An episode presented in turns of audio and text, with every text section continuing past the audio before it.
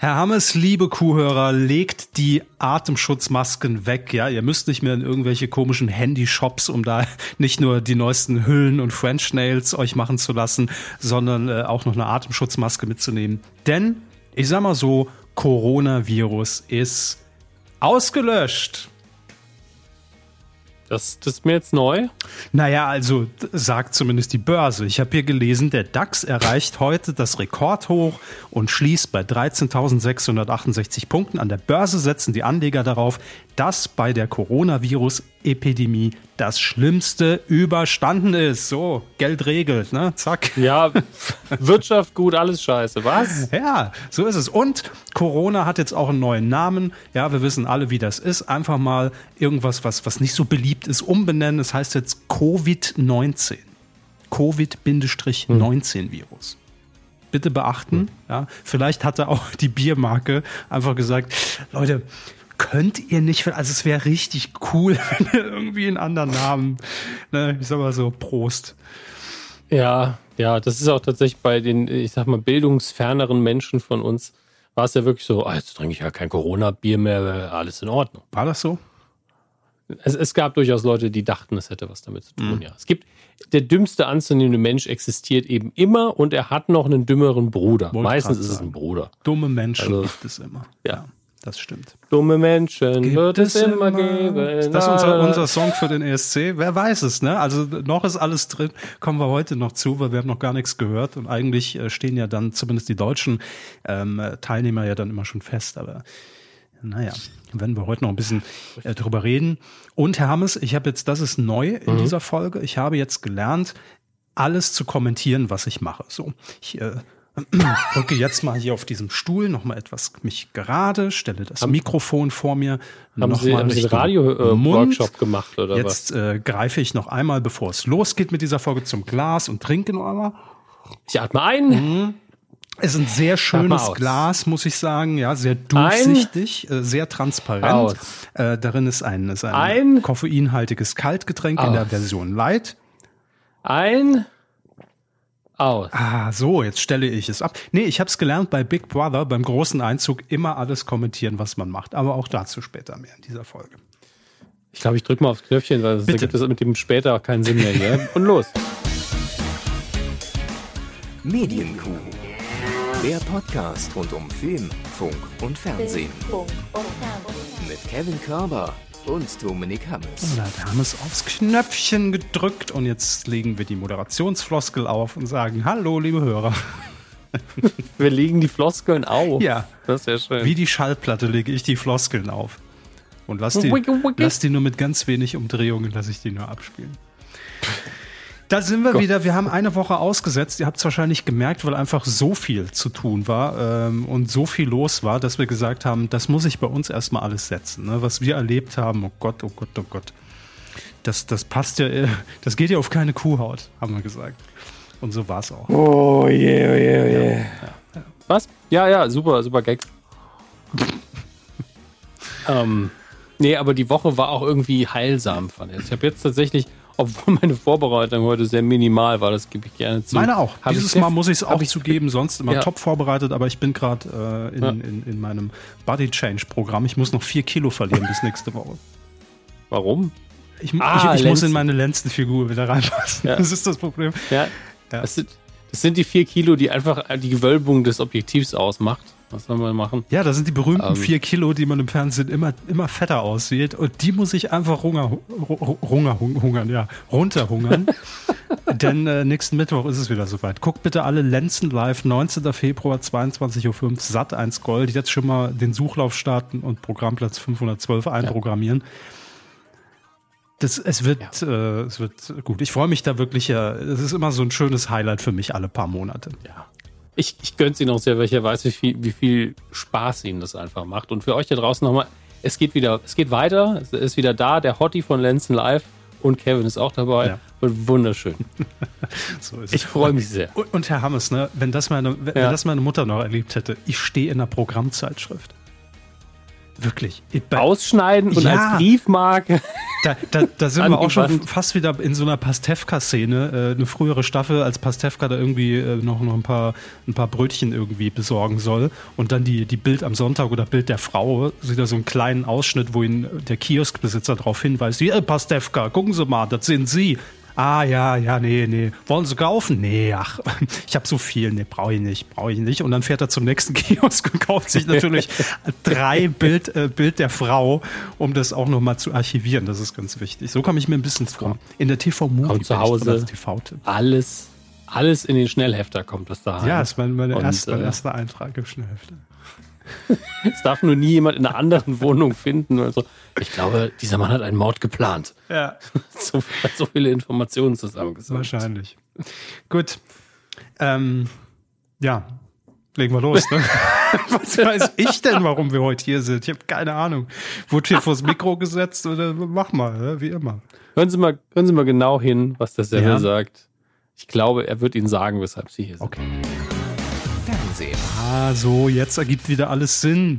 Deshalb auch Medienkuh, mhm. ne? Körper Hammers Medien, alles ja, klar. Jetzt Filmfunk, Fernsehen. Ja, ja. Jetzt bin ich wieder drin im Spiel.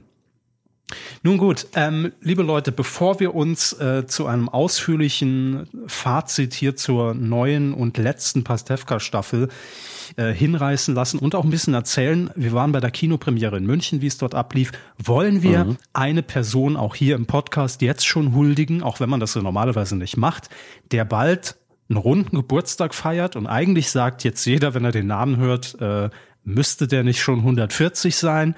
Ja, er ist oder er wird aber erst 70 und zwar Hugo Egon Balder, der ja auch bei Pastewka immer regelmäßig eine Rolle spielt, wird 70 Jahre alt und zwar im äh, März. Es ist im März. Doch, 22. März. Da könnt ihr schon mal alle auf Twitter eure Tweets vorprogrammieren. Er ist ja jetzt auch auf Twitter. Und ähm, da ist es natürlich am Haus- und Hofsender Sat 1, wo er schon Erfolge gefeiert hat, mit Sendungen wie Genial daneben, Peng die Western Show, Ufts, die Ich hab mich gestoßen Show. Ja. Ähm, also genial daneben auf jeden Fall. Auf jeden die anderen Fall. habe ich jetzt. Ja, genial daneben, definitiv. Ähm, und natürlich auch, klar, die Anfänge bei RTL Plus damals zu verorten. Hugo Egon Balder bekommt natürlich auch, wie das so ist im Fernsehen, seine Geburtstagsgala, seine Geburtstagsshow.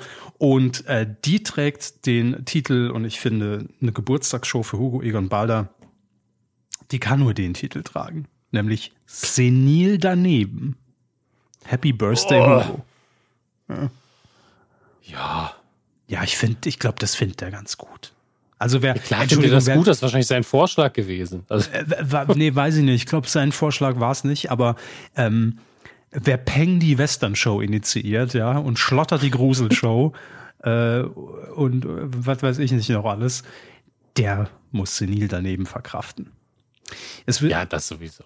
Ja, ich, also ich weiß nicht, wie die Show aussehen wird. Vieles noch nicht bekannt. Ich gehe davon aus, dass es schon im Großen und Ganzen im Genial daneben Studio stattfinden wird. Ähm, und ähm, mal gucken, vielleicht geht's ja dann nur um Fragen, die Hugo Egon Balder betreffen. Oder nur Fragen, die Hugo Egon Balder äh, stellt ans Panel. Weiß es nicht. Was könnte da noch passieren als Abwandlung? Wissen, also wir wissen noch nichts, was passiert, außer dass es eine genial daneben Variante ist. Oder ähm, Gehe ich von aus. Ja. Also die wird erst produziert jetzt im Februar, mehr weiß ich jetzt auch noch nicht, von Konstantin Entertainment, die auch genial daneben produzieren. Und die Gäste, die sind auch schon bekannt. Ich kann Ihnen kurz vorlesen, wer auf der Liste steht. Äh, Mike Krüger. Äh, dann haben wir noch Max Giermann. Bernhard Hohecker wird wieder mit dabei sein und Thorsten Sträter. Aber wo, wo, wo, hm. wo, bitte, wo steht denn der Heller von Sinn? Ha. Die muss ja jetzt schon, also. Hm. Es sind sowieso recht wenige Gäste. Ich nehme an, dass man da noch ein paar Überraschungen hat. Springen aus einer Torte, ne? Oder springt die Torte in Hugo Edelweiler? In guter alter Vielleicht Tradition. hat Heller von Sinn eine, ähm, jemand hat ja ein Maschinengewehr gebaut, aus dem Torten fliegen. Kann ich nicht sein. Oder, weil ne, wir müssen da taktisch rangehen bei dieser Gästeliste. Ja. Vielleicht steht Hella von Sinnen auch einfach nicht drauf, weil sie moderiert und Hugo Egon Balder sitzt im Panel. Ist, äh, spielen wir gerade genial daneben? Äh, Bekommst du den Wenn ich am Ende 500 Euro so, bekomme, machen wir das gerne. Weil ungefähr so wirkt es ja. Es ist so ein bisschen, ich, ich stelle mir die Frage, wenn es denn genial daneben in einer abgewandelten, in einer verbalderten Variante ist, sagen wir mal. Dann, ja, dann stelle ich mir das wirklich so vor, so, warum, also er darf es ja eigentlich, darf er die Fragen nicht stellen. Ich mache es jetzt trotzdem in seinem Gestus, ne? Warum hat der Hugo damals in den 80ern bei RTL Plus immer einen Flaschenöffner im Schuh gehabt? Ja, also Warum? solche, ich, das ist erfunden. So. Äh, also solche absurden Anekdoten. Setzen Sie nicht immer solche Gerüchte in die Branche, bitte. Ja. Morgen steht's wieder bei Quotenmeter. Balder hat. Es geht ganz schnell äh. Und gerade weil wir immer oh. hier so, so, so treffergenau sind. Und ich sag mal so, auch in der aktuellen Pastewka-Staffel, ne, haben wir so also einiges haben wir da vorhergesagt, aber auch dazu später mehr. Blaue Elefant. Ja. Na gut, also wir, wir werden sehen. Es wird auch für uns dann Überraschung. Vielleicht wird ja noch mehr bekannt, wenn es produziert ist. Wäre ja auch doof, wenn man jetzt Infos raushaut und Hugo Egon Balder liest du schon, wenn es ein bisschen überraschend sein soll. Ne? Ist das nicht schon produziert? Nee, im Februar. Also kommt noch. Jetzt demnächst wird es produziert. Okay. Ich dachte, ja, so ein Geburtstag kann man ja auch mal ein Jahr vorher produzieren. Das Vielleicht auch die nächsten zehn Geburtstage für einen Balder vorproduzieren. Das wäre doch sinnvoll, dann hätte er einfach frei an dem Tag. Konsequent. Ja. Vielleicht hat man aber Mal auch mitdenken. die Sendung schon zum 50. einfach mit aufgezeichnet. Wir werden es sehen. Ich weiß es noch nicht. Schneidet es einfach zusammen aus dem anderen Dreck. Komm, Leute. ich habe keine Zeit. Muss zum neuen Live-Tanzmarathon. Hat er auch mal moderiert. Ja, dass er nicht selber getanzt hat, wundert mich. Ja. Weiß ich gar nicht. Aber das, das Gibt es da noch Videomaterial vom neuen live Wie ist das mit dem Flaschenöffner? Ich google das jetzt mal. Nein, auch da, das sind einfach so Floskeln, weil ich ja auch äh, hier Pastewka ja in- und auswendig kann. Als Hugo Egon Balder stirbt in der Pastewka-Folge, steht er ja auch vor ihm. Ja, was hat dir denn gefehlt hier in deinem Nachruf? Talk im Studio, in der neuen Live-Tanzmarathon? So.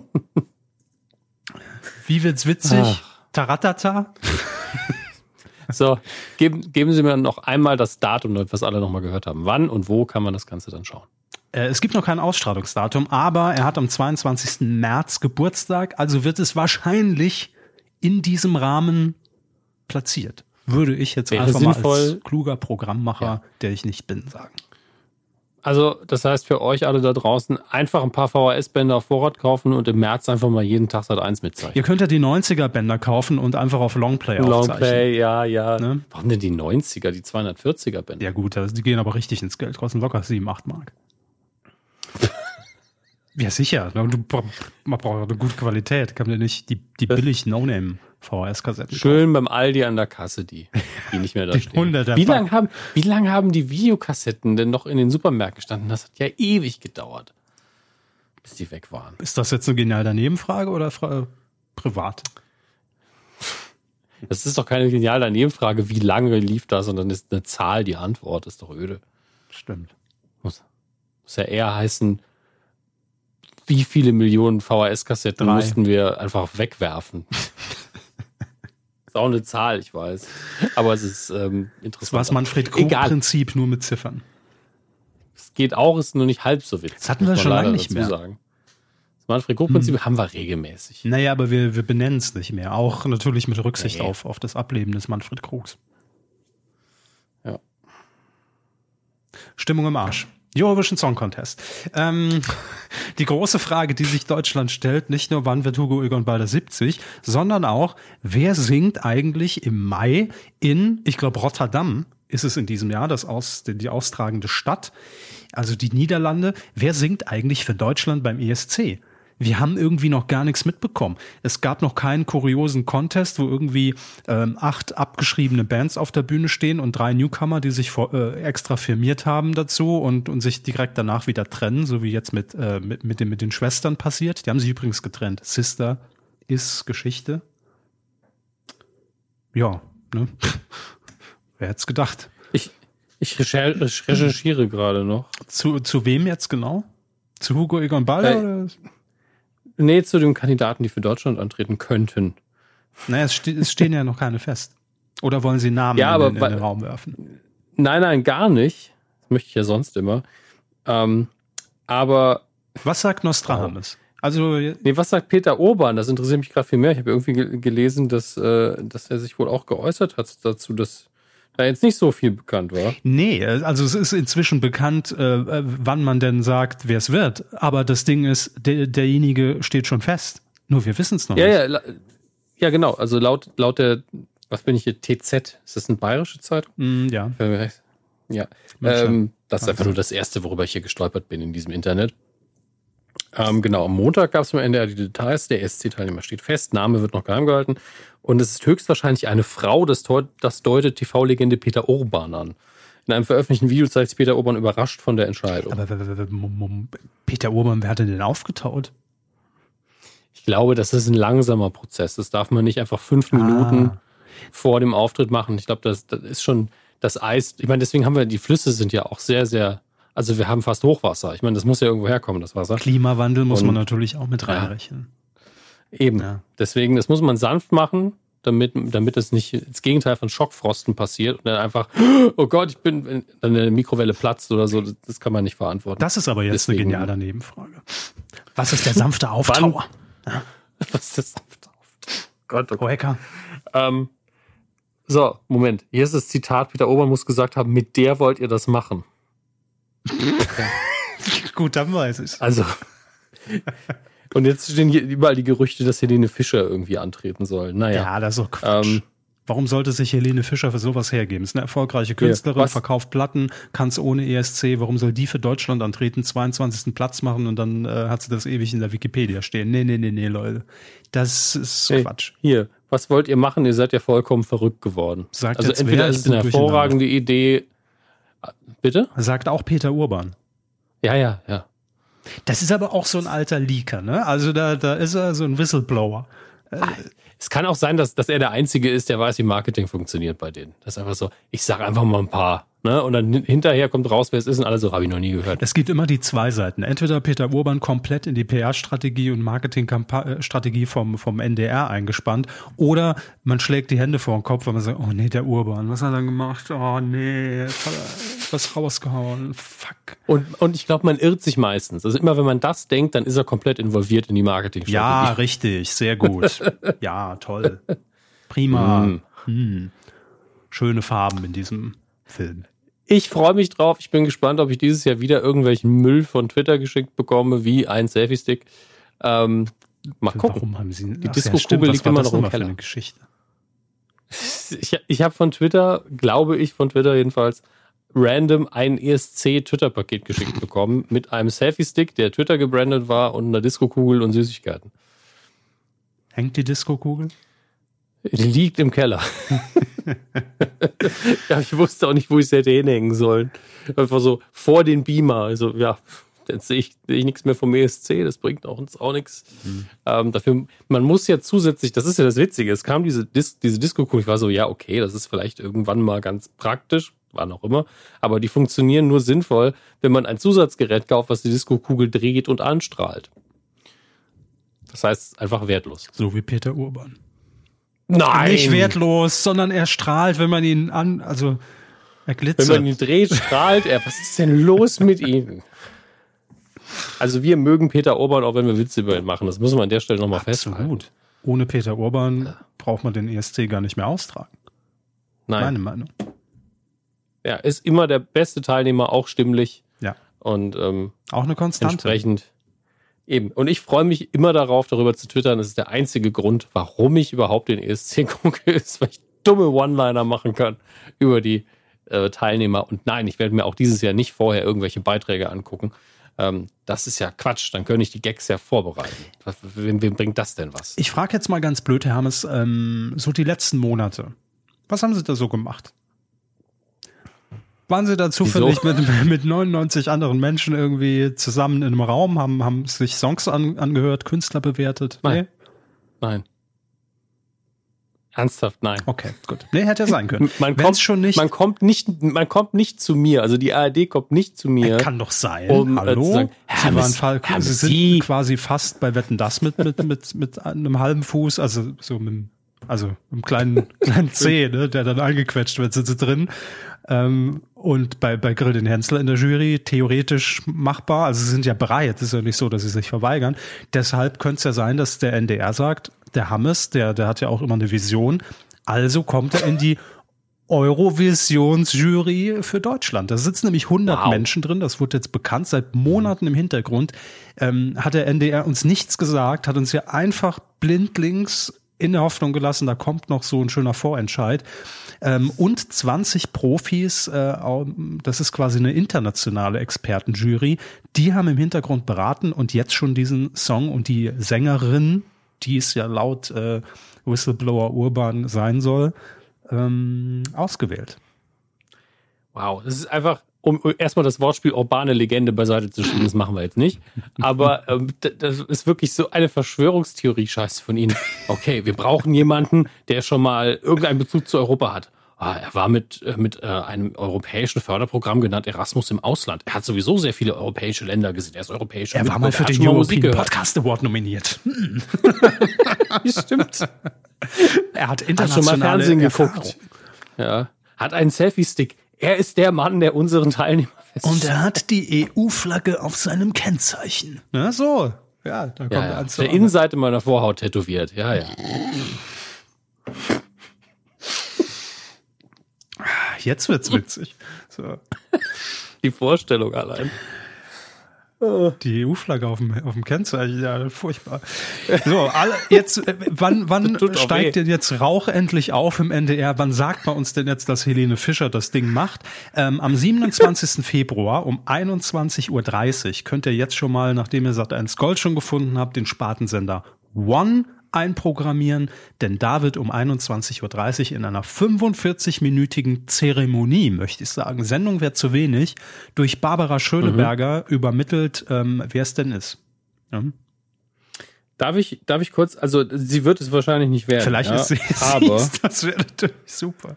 Aber was wen ich gerne hätte, ja, ja meiner Meinung nach deutsche Künstlerin, immerhin, das stimmt schon mal. Sie, sie wären mir ähm, jetzt hier auch nicht rausgegangen als, als Nostradamus, ohne den Tipp dazulassen. Ne? Das ist klar. Äh, ähm, jetzt schon mal, ich würde mein ganzes Geld, was ich habe, setze ich heute Abend, ich fahre nach England und setze bei irgendeinem dummen Buchmacher alles auf diesen Namen. okay. Ähm, die Dame heißt, oder ihr Künstlername ist Balbina. Ähm, ist eine Popkünstlerin aus Deutschland, macht richtig, richtig guten Pop in meinen Augen, macht mir sehr viel Spaß, hat aber auch hohen Anspruch, hat mit äh, Gottes Willen, meine Nam mein Namensgedächtnis habe ich gerade wieder umgehauen. Passen Sie auf, wir machen das alte das klingt, Spiel. Das, das klingt mir schon viel zu realistisch, um ehrlich zu sein. Ja, äh, ah, hier steht's ja, hier steht's ja. Grönemeyer. Mit Grönemeyer hat sie einen, ähm, einen Song, der relativ aktuell ist, der Machen heißt. Wie heißt die? Nochmal? Und Balbina. B-A-L-B-I-N-A. Okay. Und ähm, das ist, äh, ich, der, der liebe äh, Changeman hat mich äh, auf sie aufmerksam gemacht und ist wirklich hervorragende Musik. Es hat in meinen Augen trotz deutschen Texten international durchaus Potenzial, weil der Sound so gut ist und sehr modern ist. Und äh, ich glaube wirklich, dass sie auf einer ESC-Bühne entweder versteht es keiner, also nicht nur sprachlich, und deswegen kackt das dann wieder ab, was nicht am Künstler liegt, weil es kann einfach niemand vorhersehen. Mhm. Ähm, oder es ist tatsächlich einer der zehn besten Songs. Und es ist immer besser, mit so einem Entweder-Oder reinzugehen, als mit irgendeiner so Nummer, wo man denkt, ah, und dann hinterher ist es doch wieder Platz 55 oder so. Ja, aber Sie wissen schon, wenn die das jetzt wirklich wird, ne? Mhm. Dann wissen wir ja, wer es ist. Ich weiß es nicht. Also nach der Reaktion von Peter Orban glaube ich ja eher an Nina Hagen oder so. Nina Hagen, Quatsch. Nina Hagen. Wie lange brauchen Sie in der Maske, um Nina Hagen zu werden?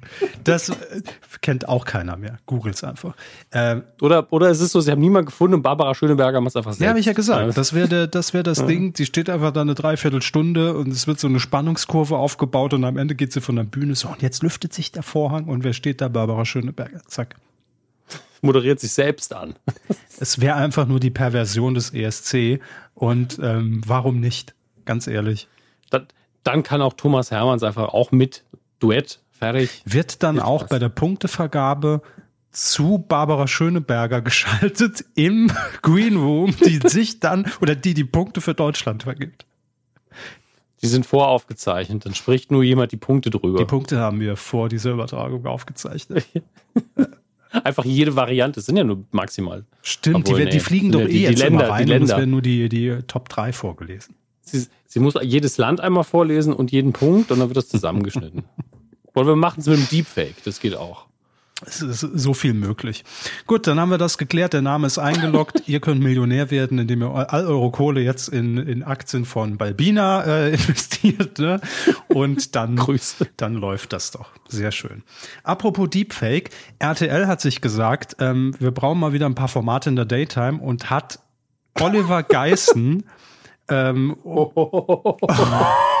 Oliver Geissen um 15 Uhr in irgendein Studio gestellt und der fragt jetzt, ich nehme an, es ist ein Deepfake, weil Olli Geissen, der, wie wir alle wissen, seit Folge 12 steht entweder in der Lagerhalle oder vor einem Bus, ne? das ist klar, aber niemals in einem Studio. Kitsch oder Kasse? heißt die Sendung. Und es geht um die neue RTL Daytime. Die ist gestern gestartet am 10. Februar. Das war der Tag, könnt ihr euch jetzt schon mal markieren und auch in der Wikipedia abändern. Der 10. Februar war der Tag, der das deutsche Fernsehen verändern wird. Neue Daytime mit alten Gesichtern bei RTL. Big Brother ist wieder gestartet. Das, das Normalo. Ähm, und gestern war noch irgendwas. Was war noch gestern am 10. Februar? Ich habe es vergessen. Montag. Montag. Das ist es. Das könnt ihr bitte auch nochmal eintragen, ja. Jedenfalls will äh, RTL so ein bisschen frischen Wind, das haben wir ja schon berichtet, mit bekannten Gesichtern an, in den Nachmittag bringen und endgültig komplett weg von diesem ganzen Scripted Reality-Kram. Und deshalb hat man drei neue Formate. Ähm, Kitsch oder Kasse ist das erste. Dann um 16 Uhr Marco Schreil. Jo, ist ein, also Marco Schreil ist jetzt ein Format, also auch. Mein Mann von Format, mit, mit, mit Format. Format, ja, Marco Schreil. Und um 17 Uhr Henslers Countdown, Kochen am Limit. Das sind die drei Shows. Ich habe mir heute alle angeguckt. Ähm, also die, die, oh Gott, ja, oh Gott, oh Gott. die Erstausstrahlung, äh, äh, beziehungsweise die Sendung vom 10. Und ich sag mal so, zwei, wo ich sagen würde, ja, würde ich, wenn ich zu Hause wäre und dann RTL einschalten würde, doch laufen lassen.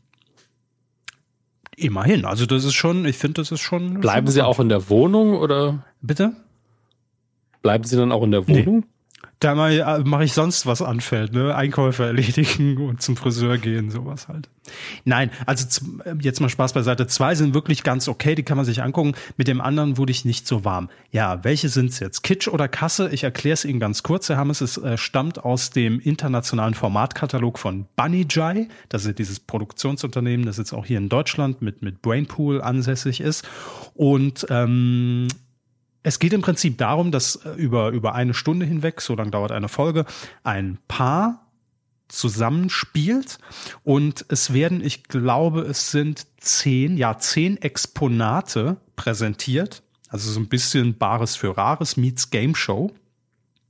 Und das sind, oder in der Premiere waren das wirklich so komplett unterschiedliche Gegenstände, zum Beispiel ein alter 50 Milliarden Markschein, damals in der, in der guten alten Inflationszeit. 50 Milliarden Mark, dann eine Schneekugel, dann Sarah Connors Wetten das Kleid. Sie erinnern sich, als die ganze Nation sich gefragt hat, trägt die was drunter? ähm, dann eine Fotokamera. Ähm, was war es denn noch? Es war noch eine alte Badewanne aus den 70ern, so eine rote Badewanne. Und äh, weiß ich nicht mehr. Da, da verließen sie ihn. Aber jedenfalls ist es auch gar nicht wichtig, welche Exponate das sind. Dieses Paar, also jedes Exponat, es gibt dann so eine, so eine, so eine Stufe, so eine Gewinnstufe im Prinzip von 50 Euro. Also irgendein Gegenstand ist 50 Euro wert bis hoch zu 5000 Euro. Und das Paar muss jetzt sagen, naja, wir wählen jetzt quasi als das Item, wo wir glauben, dass es den höchsten Wert hat, nämlich 5000 Euro aus. Also beispielsweise das Kleid von Sarah Connor. Dann steht da noch irgendwie so ein Experte von den Superhändlern daneben und es erklärt noch ein bisschen was zum Exponat, damit auch die Komponente noch mal mit drin ist. Und es klingt jetzt schon alles furchtbar kompliziert, merke ich. Ne? Ist ja. es gar nicht. Also ich logge jetzt beispielsweise dieses Kleid von Sarah Connor ein, sage also, ich vermute von diesen ganzen Exponaten ist das das teuerste.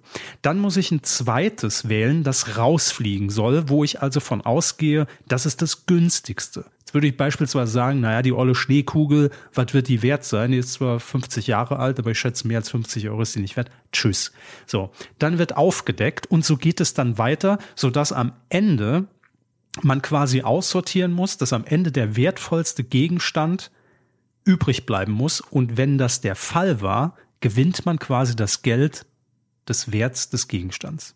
Alles klar? Ich habe nichts verstanden, aber irgendwas mit Kleid und Schätzen. Man muss im Prinzip immer nur, also man entscheidet sich für das teuerste, was man vermutet und muss dann die anderen Sachen aussortieren. Es ist immer das A und B. Naja, bleiben, bleiben Sie beim Kleid oder nehmen Sie Tor 3? Ne? So, das alte Prinzip und am Ende hat man dann noch Aber zwei man- man- Gegenstände und dann ist auch klar. Okay, aber man sieht die Gegenstände immer. Also es ist nicht was oder das Mysteriöse. Nee, Objekt. nee, man sieht die Gegenstände, es Ja. wird auch immer alles dazu erklärt, also ne, wie alt der- Gegenstand ist, woher er kommt und ne, da, dass man so eine ungefähre Ahnung hat, weil wenn da jetzt einfach eine, eine olle Schneekugel steht, äh, klar. Also es wird immer vor, als ist- Expertise gesagt, die Schneekugel, die ist aber aus dem Jahr 1923 und ganz Also es seltenes Ding. es und ist bla. ähm, quasi Reverse ähm, äh, Bares für Rares. ja, so ungefähr. Und am Ende Oder die Game Und, Show. und am Ende weiß ich dann, okay, es sind jetzt noch in meinem Gewinnbaum zwei Summen da, nämlich einmal die 5000 Euro und die 500 Euro. Und am Ende ist noch das Kleid von Sarah Connor da und die olle Schneekugel. Ha. Habe ich jetzt die 500 Schneekugel. oder die, die 5000, die ich mit nach Hause nehme? So. Es ist ganz okay. Was mich so ein bisschen gestört hat, dass äh, tatsächlich ein Pärchen in einer Sendung nur stattfindet. Also das heißt, ich muss mich dann diese ganze Stunde mit diesem Pärchen irgendwie beschäftigen. Da hätte man irgendwie ein bisschen mehr Tempo reinbringen können, indem man einfach noch ein zweites Paar ne, nach einer halben Stunde dann hätte. Ähm, ansonsten, wenn, wenn die mir jetzt nicht sonderlich sympathisch sind, dann denke ich mir, naja, pf, äh, irgendwie kriegt's mich nicht.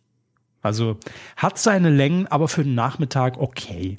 Es ist so ein bisschen, äh, hier die Kollegen von DWDL haben es äh, gut umschrieben, Deal or No Deal. Ne? Nur statt den Koffern sind es eben die Gegenstände, nur man kennt den Wert dahinter nicht. So. Ist aber okay für ein Nachmittagsformat, Hermes. 15 Uhr nimmt man mit. Ja, ja, ich musste. Ich habe neulich ein YouTube-Video gesehen von jemandem, der sich seine eigene Rolex-Uhr von einem Experten hat erklären lassen, kam hinterher raus, dass das Ding ungefähr eine halbe Million Dollar wert ist. Ja, ich glaube, das, das also war ich habe mich richtig gefreut. war das nicht bei Bares für Nee. Bares? Nee, es war englischsprachig. Okay. Es war ein amerikanischer Veteran, der das irgendwann zu seiner Dienstzeit hat er die Uhr gekauft und äh, die war ihm dann zu schade, sie zu tragen und deswegen hat er sie einfach in die Schachtel gepackt und aufgehoben und dann war der Typ so, ja, so gut erhalten ist das wahrscheinlich die einzige. Okay. Mit 80 Euro Ne? ist die Rolex gut bezahlt. Kinder, ne? Kauft euch Sachen, fasst sie nie wieder an, benutzt sie nicht und wenn ihr dann richtig alt seid, habt ihr Geld. Schwierig, schwierig, schwierig. Ein Toastbrot, ja, danke. So klappt's nicht. Danach um 16 Uhr Marco Schreil. Er ist wieder zurück im Fernsehen. In Talkform, nein, in Talkform. Ah, ich bin so, so drauf gehofft, dass ich einmal nichts sagen. Unsere, wie wir bei Twitter gelernt haben, wir haben ja nur noch Hörer, die wegen Simpsons und Alf-Zitaten einschalten. Deshalb, hier muss jeder Hörer bedient werden. Auch in diesem Fall. Marco Schreil hat den nicht nur sich zurück zu RTL gebracht. Ich glaube, sein letzter RTL-Besuch war wahrscheinlich, war das DSDS damals. Also da stand und zehn Minuten Marco Schreil-Monologe von seinen Karten abgelesen hat. Ich glaube ja. Ähm, hat aber natürlich in, in der Zwischenzeit viel im Hintergrund noch, also was heißt im Hintergrund gemacht? Nicht bei RTL, sondern war im Radio. Da hatte auch noch seine Radioshow, ich glaube, im Hessischen Rundfunk.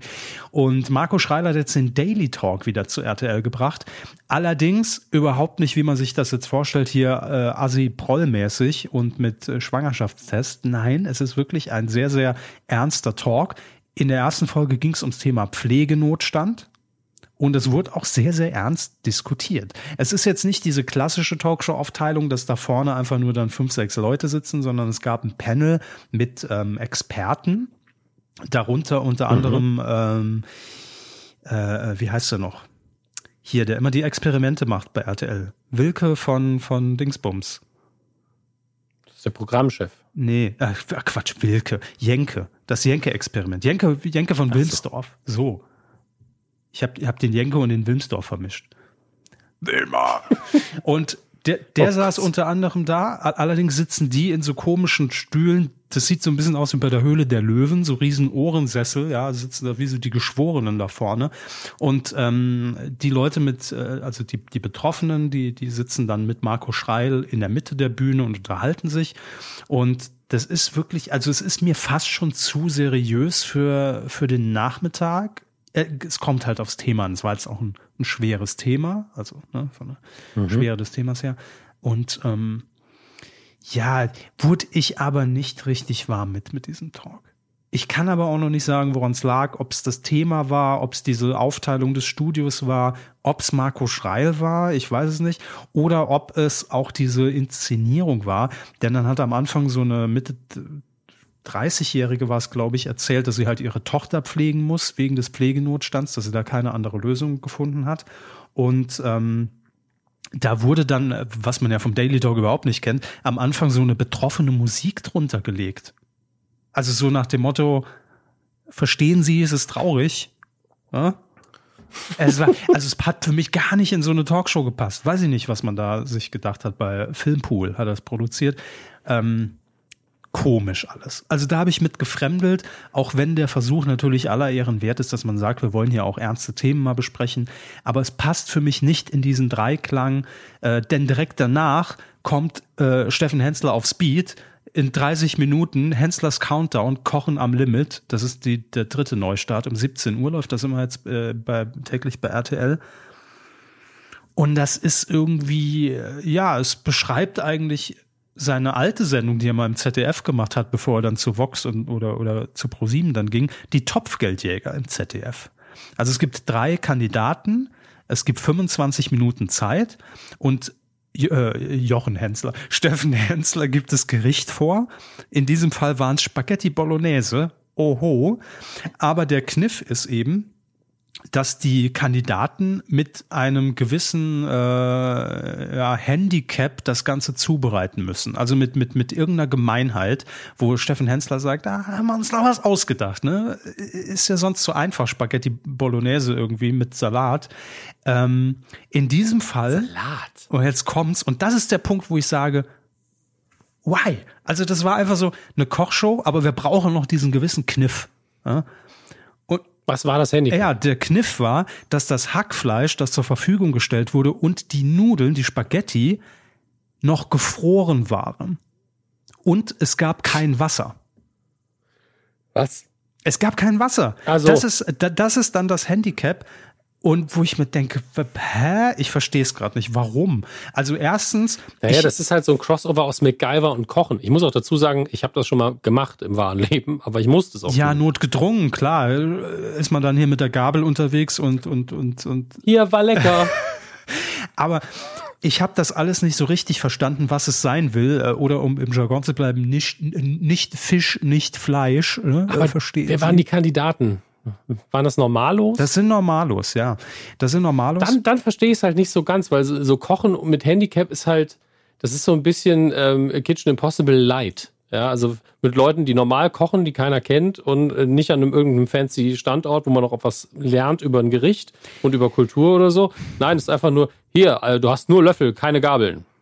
Ja, okay. Also ich habe, äh, wie gesagt, das, das sind so viele Elemente in diesen 25 Minuten, dass ich sage, wow, entweder eine halbe Stunde mehr oder ein bisschen irgendwas reduzieren, mal schön einköcheln lassen, das ganze Konzept und dann ne, das, was unten rauskommt, nochmal durchsieben. Weil in 25 Minuten Hermes muss gekocht werden. Es werden diese drei natürlich vor die Frage gestellt, wie komme ich A an Wasser und wie kann ich dieses Hackfleisch und die und die und die Spaghetti rechtzeitig auftauen? Dann kommt aber noch die Quiz-Ebene dazu, denn es werden drei Quizfragen gestellt, was ja bei den Topfgeldjägern auch der Fall war, wo die Kandidaten dann auch noch ihr Preisgeld erhöhen können. Also jeder startet mit 2500 Euro und dann kann man pro Frage, glaube ich, 500 erspielen oder verlieren, wenn man falsch antwortet. Und dann gibt's auch noch die Freeze-Taste. Das heißt, in der Mitte des Studios steht, eine, steht so ein, äh, ja, es ist einfach nur so eine Karte, glaube ich, sinnbildlich, oder ein Buzzer. Und ich könnte jetzt sagen, für 2000 Euro lege ich den Hammes jetzt mal drei Minuten auf Freeze. Das heißt, er darf nichts am Herd machen. Also auch wenn irgendwas auf dem Herd draufsteht, dann verbrennt okay, es halt. bin ich raus, danke. So. Und dann 25 Minuten und am Ende muss noch irgendwie von, von, von einem anderen Sternekoch das Ding verkostet werden. Aber ich frage mich, was will man? Ist es, also miträtseln kann ich nicht, weil die Fragen sind dafür einfach viel zu lächerlich. Es geht dann nur ums Geld erspielen. Äh, Rezepttipps bekomme ich auch nicht, weil Spaghetti Bolognese okay, krieg sogar, wird sogar ich mir noch zutrauen und es wird auch nicht richtig erklärt, wie man was zubereitet. Also es war irgendwie, pff, Jetzt muss ich daran denken, wie sie, wie ich das erste Mal für sie gekocht habe, wo sie hier zu Gast waren. Und ich habe Gulasch gemacht. Und sie haben wirklich, sie haben es nicht böse gemeint, aber ihr Gesicht war so, das schmeckt ja. Sie war völlig überrascht. ja, ich glaube, so, so geht es dann auch den, den äh, Köchen, die das Ganze verkosten müssen bei Hansel's Countdown. Das schmeckt ja. Es ist ja, es ist, es ist nicht giftig. Naja, also ich bin hin und weg. Das ist so eine halbe Stunde, also die Sendung tut keinem weh, wie man immer so schön sagt, und kann ich mir auch vorstellen, das nebenher laufen zu lassen, aber ich nehme da nichts mit. Ne? Also das ist wirklich so hier rein, da raus. Das ist nichts halbes, nichts Ganzes. Ich bin gespannt, da kann man bestimmt auch irgendwie ein bisschen was drehen und, und dann wird's vielleicht noch besser. Das jedenfalls die drei Neustarts. Ähm, Kitsch oder Kasse, ja, okay. Marco Schreil passt da für mich leider nicht rein. Also gar nicht, dass es ein schlechter Talk ist oder ein schlechtes Talkformat, passt nur nicht in diesen Dreiklang. Henslers Countdown, halbe Stunde mehr, ein bisschen reduzieren, könnte gehen. Ja, damit äh, weiß RTL auch Bescheid. Ja, ganz klare Handlungsempfehlung unsererseits, ne? Ist klar. So, und jetzt kommen wir, wie schon gesagt, zu diesem 10. Februar. Big Brother ist zurück. Ja, 20 Jahre am Start ging es gestern los in Sat 1 dieses Mal. Die letzte Staffel, die lief vor fünf Jahren auf Six. Werden die wenigsten mitbekommen haben, dass, dass es da auch noch eine Staffel gab. Und davor eben bei RTL 2. Also wenn man jetzt mal von der Promi-Variante absieht. Ähm, das Schöne ist, ich konnte mir das gestern, dieses Spektakel, den Einzug auch äh, in aller Ruhe ansehen, weil äh, ich von dem Format selbst wenig mitbekommen habe im Vorfeld. Ähm, und das ist auch mal ein ganz schönes Gucken. Also Promi Big Brother, da bin ich ja selbst irgendwie involviert. In dem Fall haben das andere Kollegen gemacht und ich habe mich so wenig wie möglich vorher informiert, dass ich mal versucht habe, wie ein Zuschauer zu gucken. Und ähm, ganz kurz erklärt das Konzept. Man hat natürlich versucht, was kann man 20 Jahre nach dem Original Big Brother, wo das ein riesen Aufschrei war, ein Experiment war und der Menschenzoo und oh Gott, oh Gott, oh Gott, darf man das denn? Ähm, was kann man denn 2020 machen? Also welche Komponente fehlt da irgendwie noch, um es in, ins, Hier und, ins Hier und Jetzt zu hieven? Und es gibt zwei Häuser. Das eine ist das äh, Blockhaus und das andere ist das Glashaus. Passen dazu natürlich auch eingerichtet. Das Blockhaus ist halt wirklich back to the roots, also alles aus Holz. Es, da stehen jetzt auch nicht die Hightech-Sachen drin. Es gibt einen Hühnerstall, wo man sich so ein bisschen selbstversorgermäßig irgendwie arrangieren muss. Ähm, und im Glashaus gibt's halt alles. Da ist auch alles irgendwie mit Monitoren ausgestattet und mit fahrendem Assistenten, äh, so ein Butler und äh, also alles, was irgendwie das Herz begehrt und sehr modern eingerichtet. Und der Clou, und das ist eigentlich das neue Element, weil Big Brother war ja bisher immer so dieser hermetisch abgeriegelte Raum. Also wir beobachten Leute, aber die haben keinen Kontakt zur Außenwelt. Und das wird jetzt erstmals aufgebrochen, denn wer im Glashaus sitzt, äh, altes Sprichwort, der erhält zum ersten Mal Feedback von draußen. Ähm, und das funktioniert über die App, über die Sat1-App. Man kann quasi die Bewohner von Woche zu Woche bewerten oder auch Kommentare zu Bewohnern hinterlassen. Und das ist das Feedback, was den Bewohnern dann auch auf diese Screens gespielt wird. Wie genau das dann im, im Einzelfall aussehen wird im Alltag, ähm, kann ich jetzt natürlich noch nicht sagen, weil hat gestern erst begonnen. 100 Tage geht's, drei Monate. Am Ende gewinnt jemand 100.000 Euro. Und ähm, ich bin sehr gespannt, wie dieses Element zum Einsatz kommt. Also ich finde es generell ja nicht verkehrt, ne? aber es ist schon so ein bisschen natürlich von diesem Ursprungsgedanke Big Brother weg. Ja, ich werde nicht vortäuschen, dass es mir irgendwie wichtig ist. Ähm, das Format letztlich ist mir da immer wichtig, äh, wie reagieren denn die Leute drauf, die Spaß daran haben und ähm, wie kommt es an, wie ist die Moderation etc. pp, weil ich einfach, egal in welcher Inkarnation mit dem Format nichts anfangen kann, das wissen wir auch mhm. alle. Ähm, deswegen haben Sie da schon einen Eindruck? Wie es ankommt und äh, wie es so betreut wird? Ähm, um ehrlich zu sein, würde ich da jetzt noch gerne mal so ein, zwei Wochen abwarten, weil gestern die Einzugsshow, das ist ja immer klassisch und das war irgendwie das Schöne. Ähm, die Einzugsshow lief im Prinzip wie eine Big Brother Einzugsshow auch schon vor zehn Jahren ausgesehen hätte. Also Jochen Schropp hat moderiert, mhm. es gab ein Studio, ähm, die wurden nach und nach vorgestellt, äh, die kamen ins Studio, kurze Vorstellmats, dann sind zwei eingezogen, mal drei, äh, die einen in das Haus, die anderen in das Haus und so weiter.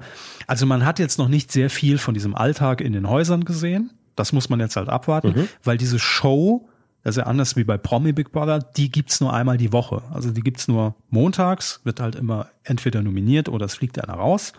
Ähm, und jetzt heute zum Beispiel am Dienstag um 19 Uhr gibt's ja die Tageszusammenfassung. Das heißt, das ist auch nicht moderiert. Das ist wie das gute alte Big Brother, 60 Minuten, äh, ein bisschen mit Offsprecher ähm, und einfach den, die letzten 24 Stunden abgebildet. Und das wird jetzt für mich interessant, welchen Einfluss hat tatsächlich diese Bewertung? Ne? Also geht dieses dieser, dieser Gedanke auf, dass sich die Leute darüber auch Gedanken machen, wie komme ich an? Äh, komme ich vielleicht oder merke ich, ich komme besser beim Zuschauer an, wenn ich mich so und so verhalte, ne? Und hat das direkten Einfluss? Ähm, das kann man jetzt noch nicht sagen. Dafür ist es natürlich noch viel zu früh. Ich finde, die Häuser sehen absolut gut aus und äh, es fühlt sich auch komplett an wie Big Brother. Also das ist halt das Gefühl auch direkt wieder da irgendwie. Ähm, mhm. Aber so richtig weiß man ja auch, diese Einzugsshow, alle sind da live eingezogen und nervös und jeder ist irgendwie aufgestylt und aufgebrezelt und versucht einen guten Eindruck zu machen und äh, passt noch genau auf, was er sagt, weil jeder weiß, äh, ich bin jetzt live im Fernsehen.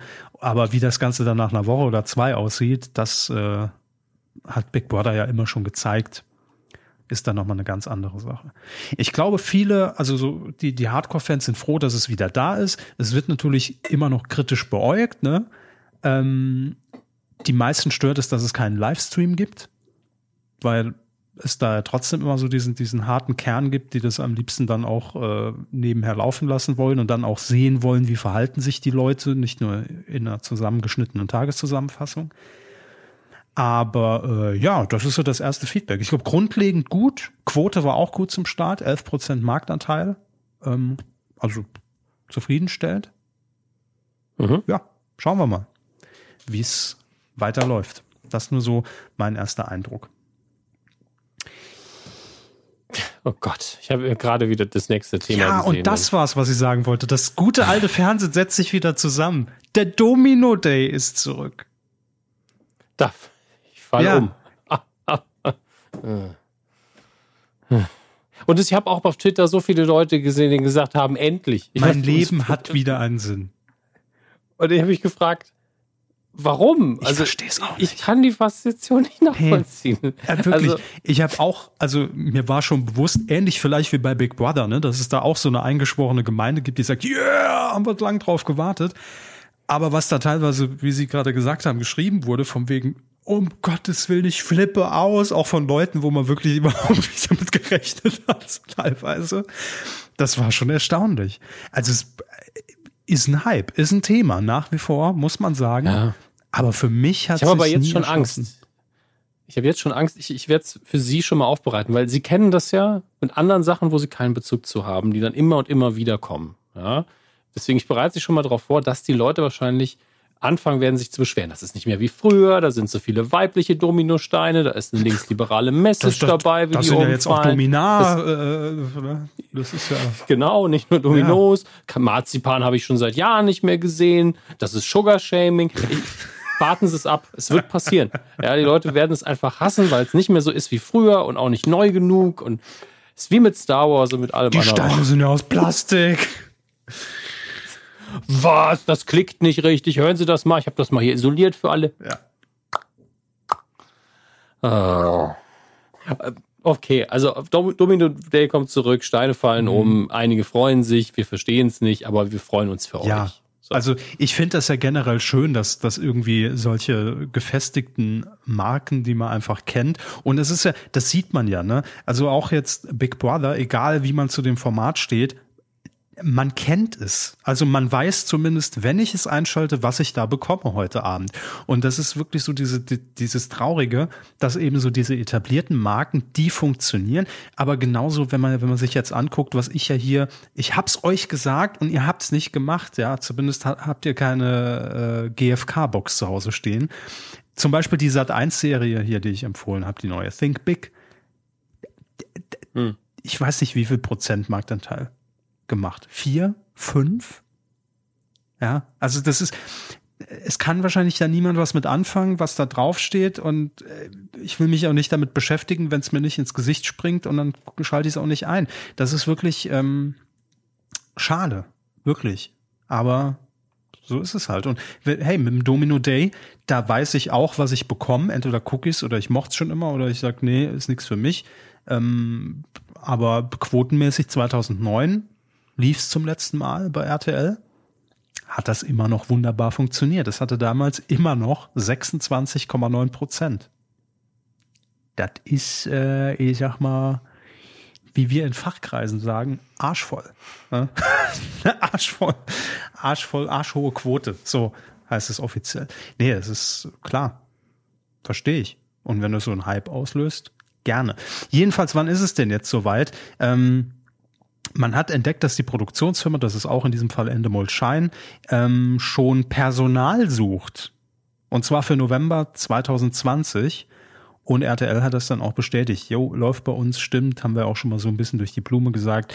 Jetzt ist es offiziell. Von daher, schauen wir mal.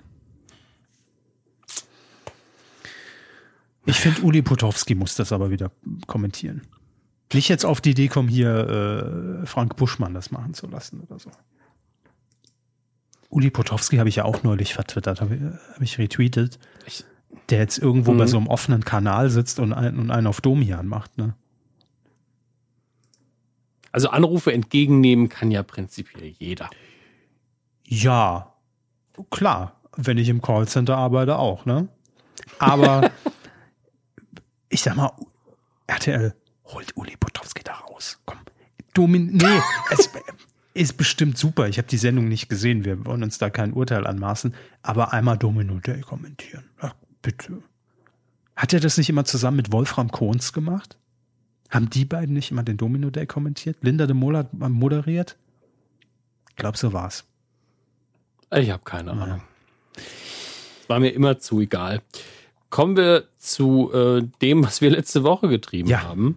Erstmal noch vielen Dank an der Körper. Es war ein ähm, später angesetztes Geburtstagsgeschenk für mich. Er hat mich eingeladen für die Pastewka Kinotour. Letzter Stop war auch in München. Ähm, die ersten vier Folgen unter der Anwesenheit von Bastian Pastewka. Laut, Eigen, laut Angaben von Herrn Pastewka waren auch, waren auch irgendwelche Teammitglieder da. Wir konnten sie nicht identifizieren. Das ist aber auch okay. Ähm, und es war ein sehr schönes Event. Ja, aber erzählen Sie noch ganz kurz die Geschichte, die dem Event vorging, denn es war wie so eine kleine Pastewka-Staffel in sich, ja, die ja, wir noch ich, abgefeiert ich haben. Zu, ja, ich war sehr früh da. Also ich bin sehr zeitig losgefahren, weil ich die Erfahrung gemacht habe, wenn man nach München fährt, sollte man einen Puffer einfahren. Und Sie hatten noch keinen Rückenwind und durch dieses, Sabine. Nee, noch keinen Rückenwind. Und ähm, es war tatsächlich so, dass der Verkehr einmal frei lief und ich hatte eine Stunde zu früh da oder so und bin erstmal noch war ich nochmal im Laden um die Ecke, aber noch einen Buchladen, den ich mir angeguckt habe. Und dann bin ich dann viel zu früh rein, bin dann rein ins Kino und in dem Kino muss man, äh, hätte, ich hätte eigentlich mein Ticket zeigen müssen, habe zu denen dann aber gesagt, mein Be also ich, die Person mit den Tickets, die kommt gleich. Ich müsste aber auf Toilette und die Toilette war eben quasi hinter dieser Kontrolle. Er so, ja, das ist kein Problem, gehen Sie nur. Ich gehe auf Toilette, wasche mir danach, wie sich das gehört, meine Damen und Herren, die Hände. Und ich hasse diese Luftgebläse, ja, die auch nachweislich mehr größere Bakterien schleudern sind als jedes, jede Handtuchlösung. Mhm. Deswegen habe ich die Hände dann im Treppenhaus so ausgeschüttelt. Und meine Hände waren natürlich noch ein bisschen nass seifig. Ausgeschüttelt. Die Hände. Ja. ja. Also ich mache die Bewegung auch gerade, damit ihr euch das besser vorstellen mhm. könnt. Ne? Und bei einer meiner, ich meine, ich habe sehr schnelle Hände. Ähm, bei einer meiner Bewegungen, das ist, ja so eine Peitschenbewegung, wo man wieder zurückgeht. Ne? Das ist dann der, der Ring, den ich trage, ist dann runtergeflutscht und ähm, ins Treppenhaus. Mhm. Pling! Und ich sehe ihn doch so ein bisschen, also danach greifen, keine Chance mehr, aber ich bin so, okay, keine Ahnung, wo er jetzt genau sein kann. Und habe dann wirklich überlegt, okay, du hast noch Zeit, dann gehst du jetzt das Treppenhaus noch ein paar Mal ab. Also ich habe gehofft, ich gehe es überhaupt nicht ein paar Mal ab, sondern ich gehe ein Stockwerk tiefer und da liegt er dann. Und bin, ich bin das Treppenhaus aber fünfmal abgegangen. Dann bin ich zu einem Mitarbeiter hin also ich habe einfach nicht gesehen. Bin mit der Handytaschenlampe da durch. Ich bin in Räumlichkeiten rein in dem Gebäude, wo ich gar nicht hätte rein Sie sind dürfen. sogar, und das muss man noch dazu sagen, eine Etage ja. höher, weil sie dachten, na ja, ja. vielleicht ist er ja vielleicht ist er, abgeprallt. Er ist ja, er ist abgeprallt vom Geländer und ich wusste ja nicht, hey, wie viel Schwung habe ich mit meinen Peitschenhänden ja.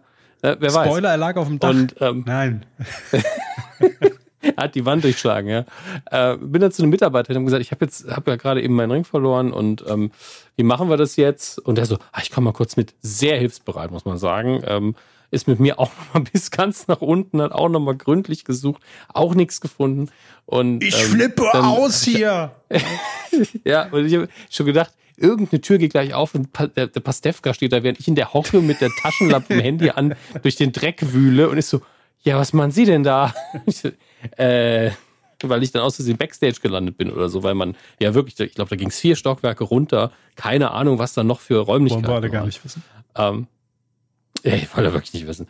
Auf jeden Fall hat er dann auch gesagt, ja gut, ähm, der konnte ja jetzt auch nicht zehn Stunden da verbringen mit mir.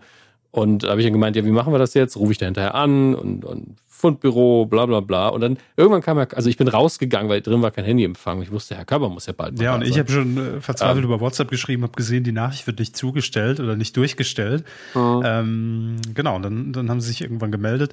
Und dann haben wir zusammengesucht und dann äh, lagen wir zwei Dödel irgendwie auf der schmutzigen Treppe und, und, und haben mit der, mit der Taschenlampe rum, rumgedödelt. Ich, wir waren sogar ja. ganz unten, ähm, ich sag mal so, der Urinbereich der Treppe, ne, wo, wo einige sich schon Da, da war ich dreimal, Herr Körber einmal nur mit ihr, mit ihnen. Aber ja, da, da hat es wirklich, da hat man gemerkt, okay, einige haben ja auch einfach gepisst. Und ich muss auch sagen, einige Schüler, vermute ich, die ins Kino gegangen sind, waren so, komm, wir gehen mal im Treppenhaus ganz in den Keller, ist bestimmt voll mhm. cool. Und haben ihren Namen unten im untersten Stockwerk unter die Treppe geschrieben. So, sowieso war hier. Ich so, das ist eine Leistung, ey. Bist in den Keller gegangen, hast in die Ecke gepinkelt und hast deinen Namen an die Wand geschrieben. Ich verstehe Menschen das noch? Nicht. Ist das noch ein Auf Ding? jeden Fall, Anscheinend. Ich meine, es stand kein Datum dabei. Das übrigens auch. 20 Jahre Abzüge her. in der B-Note. Immer das Datum dabei schreiben. Ähm, auf jeden Fall hat auch, auch Herr Körber hat äh, so, pff, man sieht auf diesem dreckigen Boden auch einfach nichts. Und hat dann aber irgendwann den Ring mhm. gefunden. Dafür nochmal vielen gerne, Dank. Gerne. Ich glaube, der Sch und ich habe dann testweise den Ring nochmal abgezogen, leg ihn auf den Boden. Und da haben wir ihn wieder genau, nicht gefunden, zwei Stunden. Ja, ne? genau, geht zwei Schritte zurück und bin so, verdammt, ich sehe ihn nicht mehr. Nochmal zwei Stockwerke Ich musste, ich musste wirklich ja, einen Schritt nach vorne gehen, damit ich ihn sehen konnte. Das war wirklich, Herr Kauer, offiziell jetzt der Herr der Ringe. Ja, aber man muss wirklich ähm, sagen. Wir haben die ganze Zeit gedacht, der Plot ist, wäre so dumm, dann würde man in keiner Fernsehsendung würde man den abkaufen, dass da drei Menschen nee. insgesamt jedes Stockwerk Man ablaufen. muss aber sagen, ne, es war ein Silberring oh. und es war Marmor. Es war so ein Marmorboden, so ein gefleckter. Und man sieht es wirklich ja. nicht. Also, äh, das. Ich muss auch dazu sagen, ich, ich habe zu, zu, zu, dem Personal gesagt, ja, wie, wenn jetzt das Reinigungspersonal durchgeht, dass man denen mhm. vielleicht Bescheid sagt. Er so, ja, sie müssen wissen, das Reinigungspersonal geht nicht ins Treppenhaus. Das sieht man. Das, ja. das hat, man hat man gemerkt, ähm, ja. Ja, also ich, ich kam mir dann auch, als ich dann auch irgendwie so eben irdisch da auf den auf den Treppen äh, rum, rumgerutscht bin, kam ich mir auch so vor, so ein Mix aus neue Pastewka Folge und Familie Heinz Becker. Also es war irgendwie so ja. dazwischen. Doch, ist er doch. Ah, nee, ist direkt. Heinz, der kann doch nicht hochgefallen sein. Ah ja. Ne? Also man hätte wirklich locker 30 Minuten füllen können. So wie ja, wir jetzt. Ja, das ist eine Frage. Immerhin, wir, wir nutzen es zumindest für unsere Immerhin. Zwecke dann auch. Und, und danach äh, sind wir dann, äh, haben wir eine Stunde angestanden, das fand ich auch sehr schön. Um, äh, und eigentlich habe ich mir nur aus zwei Gründen äh, was zum Klammern gekauft. Erstens, ich habe seit Ewigkeiten kein Popcorn mehr gehabt. Zweitens, es gab ein Star Wars äh, Menü und das musste ich natürlich kaufen, wenn ich mir dann Vor meinen bin. Augen. Zählt das schon als Star Wars News der Woche? Nee, ne? nein, nein, die muss ich noch raussuchen. Ähm, das zählt noch nicht. Aber das war hervorragend, weil die Bedienung auch gesagt hat, ich weiß nicht, ob ich noch welche habe. Und ich so, gucken Sie doch nach. Das war mir sehr wichtig, mhm. tatsächlich. Ähm, auf jeden Fall haben wir wirklich sehr lange angestanden und die Person vor uns, die ist dann in den Genuss etwas von etwas gekommen, was immer passiert, wenn Herr Körber und ich uns längere Zeit nicht mehr gesehen haben, nämlich die erste halbe Stunde. Und wir hatten ja vorher, wir konnten das ja noch nicht durchziehen, wir mussten ja erst den Ring suchen. Aber die erste halbe Stunde, wenn wir beide uns sehen, ist normalerweise gefüllt mit dem absolut dümmsten Gespräch der Welt. Also das, was ihr hier bekommt, ist Deluxe. Ja, das hier ist absolut hochwertiger Content und äh, da stehe ich auch zu. Aber diese erste halbe Stunde, wenn wir uns sehen, das ist einfach nur schlechteste Wortspiele, dümmste Anspielungen, schlechteste ja. Gags. Es ist einfach nur gegenseitiges, ah, siehst du den Gag auch? Ja, der ist scheiße. Ja, wir machen ihn trotzdem. Und direkt vor uns hat die, die, eine Person gestanden, die das natürlich hören konnte, weil vor uns in der Schlange. Irgendwann ist ja. der Mann einfach nach rechts und da ist die bei einer anderen Schlange und hat sich vorgedrängt. Ist aber auch eine fiese Situation. Er steht da alleine, hat nicht mehr irgendwie noch jemand anderen, der ihn ablenken kann. Und dann die zwei Dödel hinter sich, die ihm eine Privatvorstellung mit einer Spezialfolge hier präsentieren, mit den schlechtesten Wortwitzen, ja, die es hier nie reinschaffen uh. würden. Also, das ist schon eine unfaire Situation. Aber das ist unsere Taktik. Ja. Einfach wegquatschen. Ne? Einfach die Leute wegquatschen. So, hätten wir irgendwie Mikrofon und Lautsprecher gehabt, dann wäre die Schlange weg ja. gewesen. Es, es, war wirklich, man, man merkt das ja selbst nicht, aber in dem Moment, in dem ich gesehen habe, der hat ein, zwei Sätze gehört durch seine Kopfzuckungen, war ich so, was reden wir eigentlich für eine Scheiße, ist mir in dem Moment aufgefallen. Und dann so, ja, es ist ja wie immer. Ja. Es ist ja das gleiche wie jedes Uns Mal. fällt es halt nicht mehr auf. Ne? Aber dann waren wir endlich drin, haben äh, vier Folgen der ersten Staffel geguckt. Ähm, wie Sie schon gesagt haben, das Ensemble war in diesem Fall nicht da. Es war auch die, äh, die wirklich letzte Kinovorstellung, denn äh, es waren zwei Säle im Cinemax in, in München und ähm, ein größerer, ein kleinerer. Und die waren jeweils äh, von der äh, Anfangszeit 15 Minuten Zeit versetzt. Das heißt, äh, auch die, die quasi das letzte vors Publikum treten war unser Kinosaal. Es war die letzte mhm. Station der, der Kinotour. Und ähm, ja, was soll man sagen? meine Damen und Herren. Wir äh, haben natürlich dann jetzt auch übers Wochenende, das haben wir schon mal angekündigt, auch die komplette zehnte Staffel schon mal äh, ja. zu Ende geschaut. Zehn Folgen. Nee, sind es zehn Folgen? Neun. Nee. Ja. Nee, es sind zehn, zehn Folgen, Folgen und äh, die Doku als elfte. So. Ja. Ähm, haben die geguckt und müssen jetzt, Achtung, Spoilergefahr, also wer Pastewka die zehnte Staffel noch nicht geguckt hat oder wer es noch nie geguckt hat, äh, war auch schön im Kino, als, als Bastian Pastewka gefragt hat, wer ist denn heute hier ja. und hat noch nie eine Folge gesehen? Es meldet sich tatsächlich ein Dödel. Äh, ja, direkt neben mir hat der Herr gesessen. Ich war schon die ganze Zeit, weil, weil die natürlich dann Herr Pastewka hingeguckt hat, war ich so, ich bin's ja. nicht.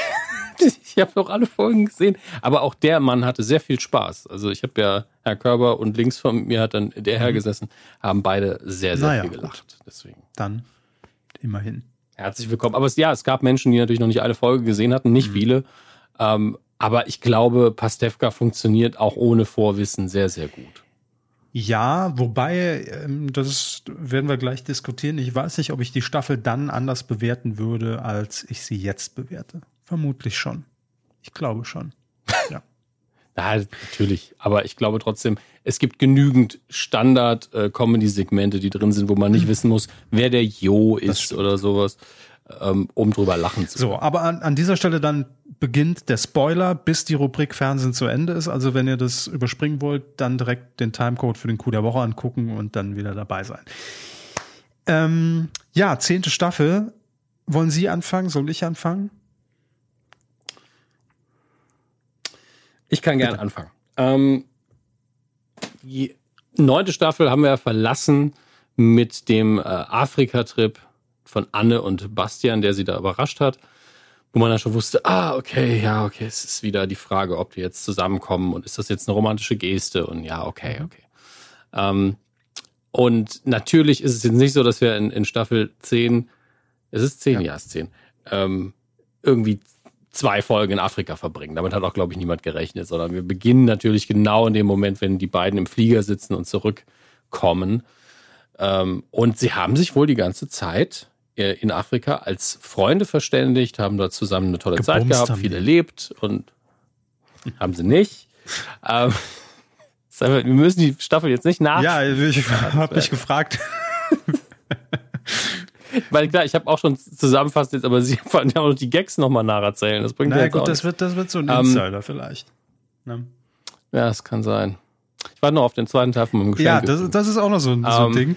Äh, das, das, das ist der eine Part, weil die Kinotickets war nur mein war nur ein Teil des Geschenks für Herrn Hammes, der ja äh, im Januar schon Geburtstag hatte.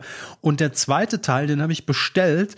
Der, also inzwischen ist er da, aber zu, ich hätte es natürlich gern mitgebracht, physisch ins Kino. Bis zu dem Zeitpunkt hat, hat mir Amazon dann aber gesagt, ah, das Transportunternehmen hat leider kann den Termin nicht einhalten. Irgendwie könnte es auch verloren gegangen sein. Wenn es bis Samstag nicht da ist, melden Sie sich mal.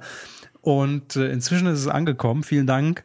Aber das war in dem Fall schön, weil natürlich, äh, und ich rede ja jetzt zu Leuten, die die zehnte Staffel hoffentlich schon geguckt haben, äh, in diesem Fall natürlich auch der Running Gag der, der Staffel ist, dass Bastian noch ein Geschenk für seinen, für seinen Vater aus, aus Afrika erwartet, ne, das in der Post ist. Klar. Es ist in der Post. Ja, natürlich, klar. Ja, ja. Und ähnlich, also wirklich, es, es, war so, als hätte man einzelne Gags für uns gemacht, allein, dass der blaue Elefant direkt, ja. ich glaube, Folge 1 sogar vorkam.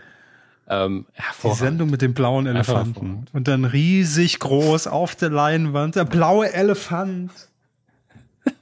es gab keine Drinnenvölker, aber. Ich habe nur noch gewartet, ähm, bis sie den Ring im Treppenhaus suchen. Ne?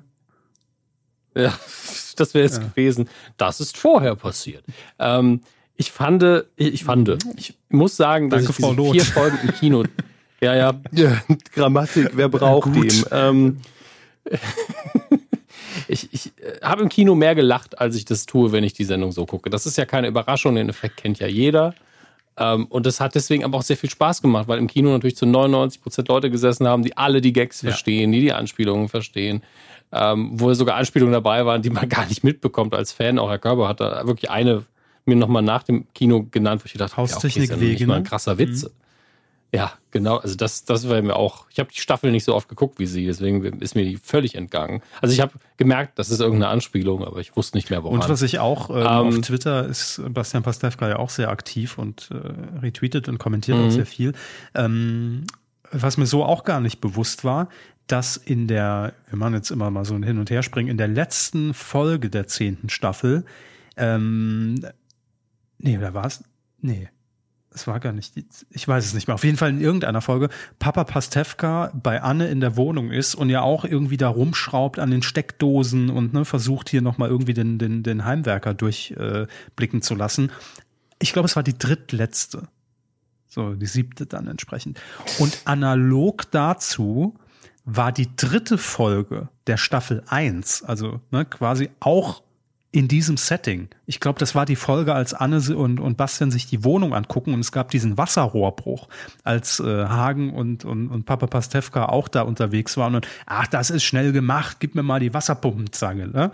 Also einfach so, das war schon sehr bewusst gewählt. Dritte Folge Staffel 1, drittletzte Staffel 10, dass sich das irgendwie nochmal äh, irgendwie wiedergespiegelt hat. So, ich, ich mag ja so, so kleine triviale Fakten. Naja, auf jeden Fall, ich habe extrem viel gelacht in diesen ersten vier Folgen. Fand nur dann zu Hause die verbleibenden sechs nicht mehr so krass witzig, was aber, glaube ich, wirklich vor allen Dingen am Kino ja. lag, das dann nicht mehr da war. Ähm, und vielleicht der einzige Faktor, der mir in den alten Staffeln wirklich besser gefallen hat, war die, die Medien-Insider-Kiste. Ich glaube, die war da ausgeprägter. Mhm. Aber es ist völlig legitim zu sagen, Staffel 10 bezieht sich auf die Figuren, die die Sendung geschaffen hat und auf die Beziehungen, die die Figuren untereinander haben. Und dass man das auf ein schönes Ende zulaufen lässt, was aber auch sehr Pastewka-mäßig ist, dass eben gerade am Anfang erstmal alles wieder scheiße ist. Ähm, und äh, es natürlich völlig absurde Lösungen für viele Probleme gibt und ein paar sehr kitschige Momente aber auch hat. Und es hatte, das hat mich sehr gefreut, keinen Moment, wo ich gedacht habe, oh Dödel, jetzt bist du mir echt zu dumm. Weil es gab ja immer wieder in alten Staffeln, also durch die Bank, bei Sat 1 und bei Amazon, Momente, wo ich gedacht habe, so blöd ist die Figur nicht. Ja, das oder das aber auch ja so, Anne nervt Das jetzt. war ja so ein bisschen ja. mein Ding in der Folge 1 von von Staffel 10 mit dieser Schranke. Wo ich mir dachte, ja gut, am Anfang habe ich es noch verstanden, aber dann da rausfahren und dann noch mal reinfahren, das war so das war so slapstick mäßig. Ich dachte, das hätte es nicht gebraucht. Also das, das habe ich, äh, hab ich deswegen akzeptiert, weil zum einen Hagen ja wirklich der, eher der Dödel ist, der dann einfach sagt, das ist eine super Idee, das machen wir jetzt. Das traue ich der Figur zu. Während Bastian dann einfach, ja, das ist jetzt so ein Echtweltproblem, da kennt er sich bestimmt besser mit aus. Genauso wie mit irgendwas an die Wand schrauben, deswegen mache ich mal, was er sagt. Hm, ja, aber das, das, das, das deswegen so habe ich das noch gekauft. Ich dachte, nee, das, hatte irgendwie ein paar Gehirnzellen auf, auf, dem Rückflug von Afrika verloren, was denn da passiert? Ähm, aber ja, gut, war halt so eine Sequenz. Und im Übrigen, äh, wir haben ihn ja damals schon, als wir die Serie irgendwie vor, vor 17 Jahren hier besprochen haben, äh, immer nur gesagt, der, der Bruder von Pastewka, ne, weil wir den Namen uns nie merken konnten. Ich finde nach zehn ich habe Hagen. Ja, Hagen. Äh, ich finde nach zehn Staffeln und 15 Jahren Pastewka ist es Zeit. Matthias Matschke, äh, so heißt er ja, ähm, auch mal wirklich ein riesen Kompliment auszusprechen, weil ich finde die Rolle ja. auch in Staffel 10, ich weiß nicht, ob es mir vorher nicht so aufgefallen ist, wirklich unfassbar gut gespielt. Also ja. wirklich grandios. Egal welche Szene und, und welche Dödeligkeit und äh, äh, ist, ist für mich eigentlich in der Staffel die herausragende Rolle, muss ich sagen. Ja, weil er, also diese trottelige Comedy kann er ja. natürlich sehr gut, aber er lässt an ein, zwei Stellen wirklich sehr subtil so durchblicken, wie verletzt er gerade ist, ohne dass es ja. einem dick aufs Brot schmiert und das macht er wirklich ja. gut. Das ist einfach, aber ich meine, er hat ja auch mittlerweile, ist er ja habilitiert, ist er jetzt Professor T auch und ähm, entsprechend, er war vorher genauso ein guter Schauspieler, das ist einfach nur ein dummer Gag. Aber hier hat er ganz krass überzeugt und ich finde, das kann man fast für jede Figur sagen, dass die alle nochmal eine gute Schippe draufgelegt haben. Ich finde auch Papa Pastewka, also eigentlich Opa mhm. Pastewka, wieder hervorragend. Der hat richtig tolle Momente. Ähm, und ich finde, der ist auch besser geworden mit der Zeit. Also hat seine Rolle, glaube ich, noch stärker sich so einfallen. Ja, also den finde ich zum Beispiel immer gleich bleiben. Also auch wenn ich mir jetzt nochmal. Er ist, er ist immer gut. Es ist wirklich so ein ganz kleines Ding besser, finde okay. ich nochmal. Aber ansonsten, wenn ich mir auch die ersten Folgen, in denen er auftaucht, äh, da irgendwie nochmal angeguckt habe, sehe ich da nie, also im positiven Sinne nicht viel Veränderung. Der war immer mhm. für mich so eine, so eine Konstante, die einfach immer, immer da war, immer gleichbleibend war. Ja über das Finale kann man jetzt lange ja, reden, denke ich. Wir müssen da auch ähm, gar, jetzt, find, gar keine Inhaltsbeschreibung. Nee, ich will nur ein Fazit ziehen. Ich will wirklich nur über die letzte Folge nochmal ja. ein Fazit ziehen, über die Staffel dann. Ähm, und ich muss sagen, ich fand das Ende völlig in mhm. Ordnung mhm. so, ähm, weil es immer noch viele Dinge ungeklärt sind, aber man trotzdem an dem Punkt, wo man sagt, ja, da kann man die jetzt alleine mitlassen. Das ist in Ordnung. Äh, hat mich ein bisschen an das Ende von Spaced erinnert, wo das Ende quasi im Bonusmaterial passiert ist, wo sie dann einfach nur gezeigt haben, ja, die beiden sind zusammengekommen, haben ein Kind gekriegt, so mit einem Bild und damit hatte es sich dann. Ähm, und dann gibt es noch die elfte Folge. Ähm, eine schöne kleine Doku, vor allen Dingen für Fans, finde ich, wo äh, sehr, sehr viele Gäste nochmal interviewt werden und mit dem Auto besucht werden, mit dem alten Saab, also ein bisschen Comedians in Cars Getting Coffee mäßig. Und da haben Herr Körper und ich vorher schon drüber gesprochen und wir finden es beide sehr schön, aber so kurz. Also man hat das Gefühl, da sind irgendwie zwei Stunden rausgeschnitten.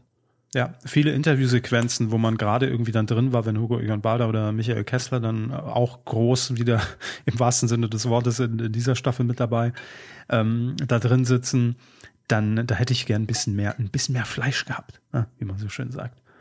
War schon sehr kurz alles und prägnant zusammengerafft. Aber ja, ja ähm, ich sag's mal so, ich kaufe die zehnte Staffel komplett und auch gerne. Ähm, es ist für mich mhm. die Staffel für die Fans. Es sind so viele Insider ja. nochmal drin, die auftauchen, wo man wirklich, äh, so wie ich, irgendwie Wort für Wort mitsprechen muss, um alle rauszuhören. Und selbst mir sind wahrscheinlich viele durch die Lappen gegangen. Ähm, ich bin versöhnt mit allen, äh, während ich Anne, die Figur Anne ja irgendwie in Staffel äh, 8, 9 echt schwierig und nervig teilweise fand. Ähm, war die in, in Staffel 10 genau das Gegenteil. Ähm, es waren alle Figuren wieder dabei. Es waren viele Schauplätze nochmal dabei, die man aus alten Staffeln kennt. Und ähm, von daher für, für mich als Fan der Serie absolut schönes Ende. Ähm, war nicht für mich die stärkste Staffel, auch das muss ich sagen. Und ich fremdel auch immer noch mit der Amazon-Zeit, also hat jetzt gar nichts mit der Plattform zu tun, sondern mhm. einfach, weil man die Serie anders erzählt. Ähm, aber auch in, in der Sat 1 Zeit kann ich mich auch erinnern, dass wir hier darüber geredet haben, naja, aber jetzt ist so ein bisschen dieses Fernsehding so, ne, und der, den, den, der Alltag von Bastian Pastewka als Künstler im Hintergrund und es wird mehr so über die Familiensituation erzählt. Hat mir damals auch nicht so ganz gefallen. Also auch da will ich damit sagen, gab es Höhen und Tiefen. Aber insgesamt muss man halt einfach sagen, das ist eine Serie, die jetzt, und das muss man sich reinziehen, 15 Jahre auf dem Buckel hat.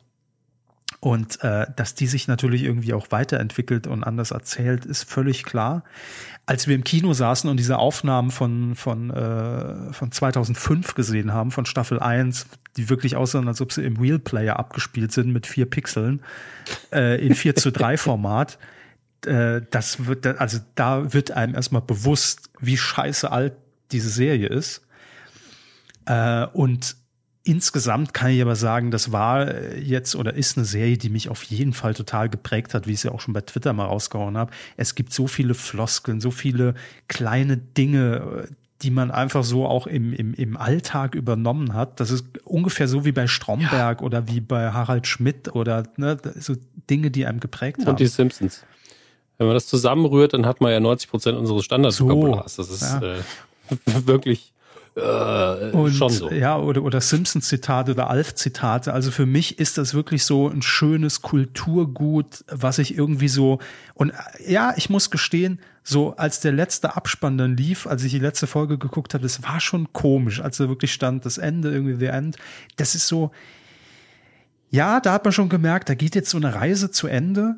Und ich habe dann die Dokumentation auch noch danach geguckt und konnte wirklich nachvollziehen, und das fand ich das Schöne, dass da aus dieser, aus dieser zusammengewürfelten äh, Familie Pastewka auch wirklich so eine Serienfamilie und, äh, und Freunde geworden sind über die Jahre, was natürlich unerlässlich ist, wenn man, wenn man so intensiv da irgendwie teilweise Jahr für Jahr zusammenarbeitet.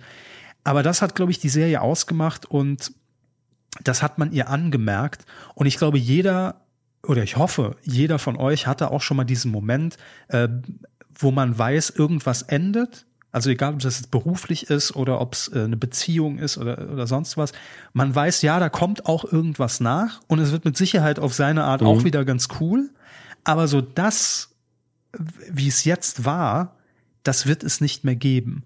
Und ich, das hat man auch dieser Dokumentation ganz krass irgendwie angemerkt, finde ich, so kurz und prägnant ja. sie war. Man hat da gemerkt, jeder erzählt mit so einer Leidenschaft über diese Arbeit und mit so viel Respekt gegenseitig. Und das war so der Moment, wo ich auch gemerkt habe, okay, das ist schon, es ist wirklich schon jetzt schade, dass es vorbei ist. Ähm, aber hey, wir haben zehn Folgen und äh, äh, zehn Staffeln, quasi knapp jetzt 100 Folgen, 99 sind es ja offiziell. Ähm, und die kann man sich immer wieder angucken, werde ich auch definitiv.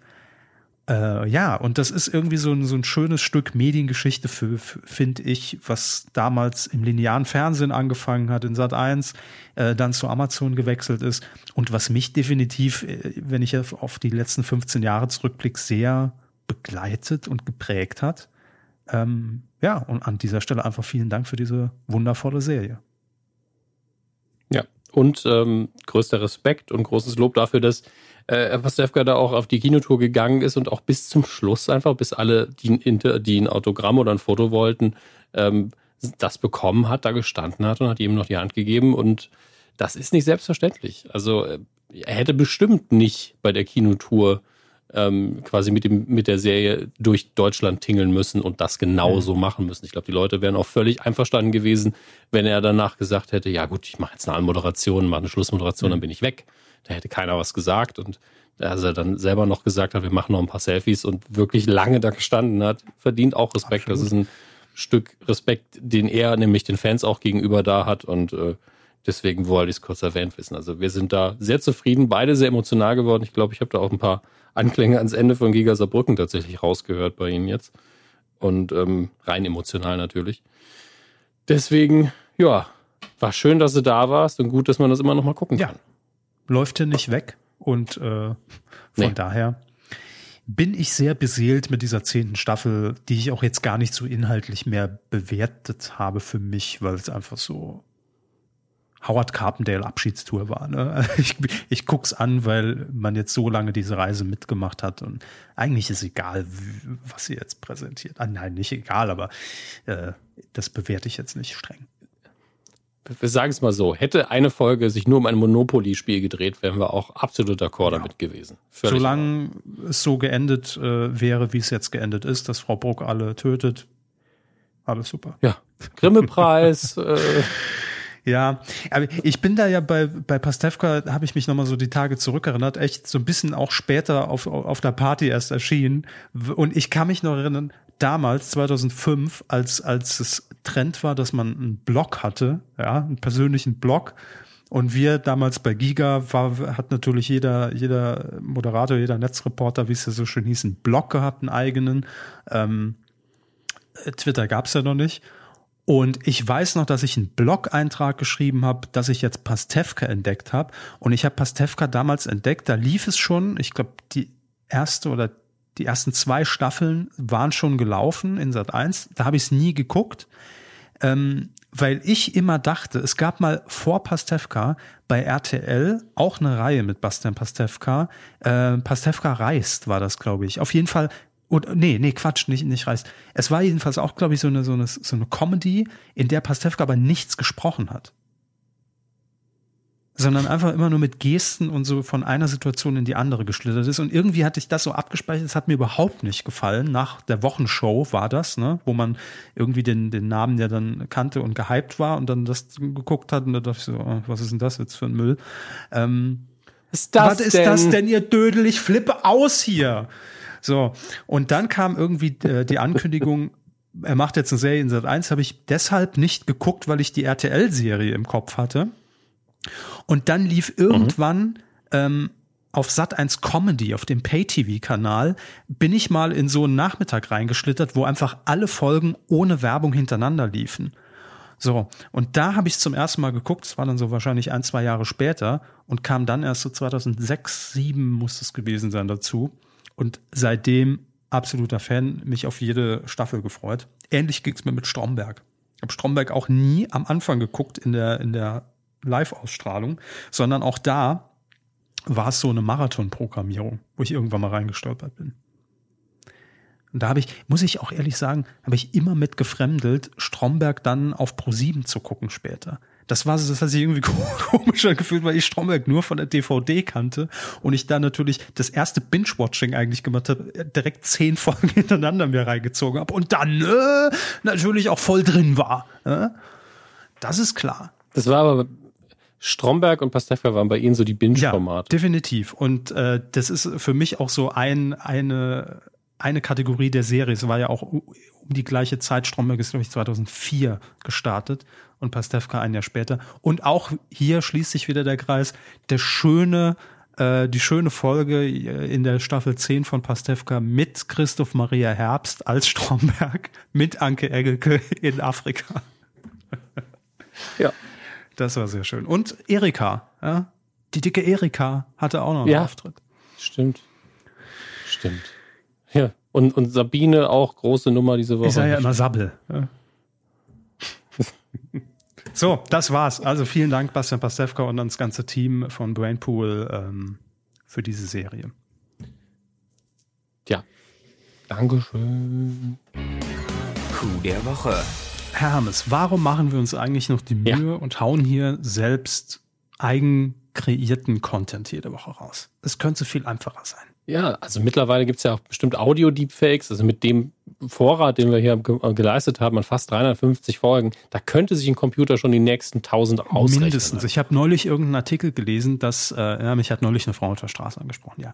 Ähm, dass, Wollen nur angeben, dass sie lesen, ist ja okay. richtig, in Vorbereitung auf die Sendung habe ich gelesen, ähm, dass äh, ich glaube sogar schon zwei Minuten Audiomaterial heutzutage reichen, um ein Audio-Deepfake zu generieren.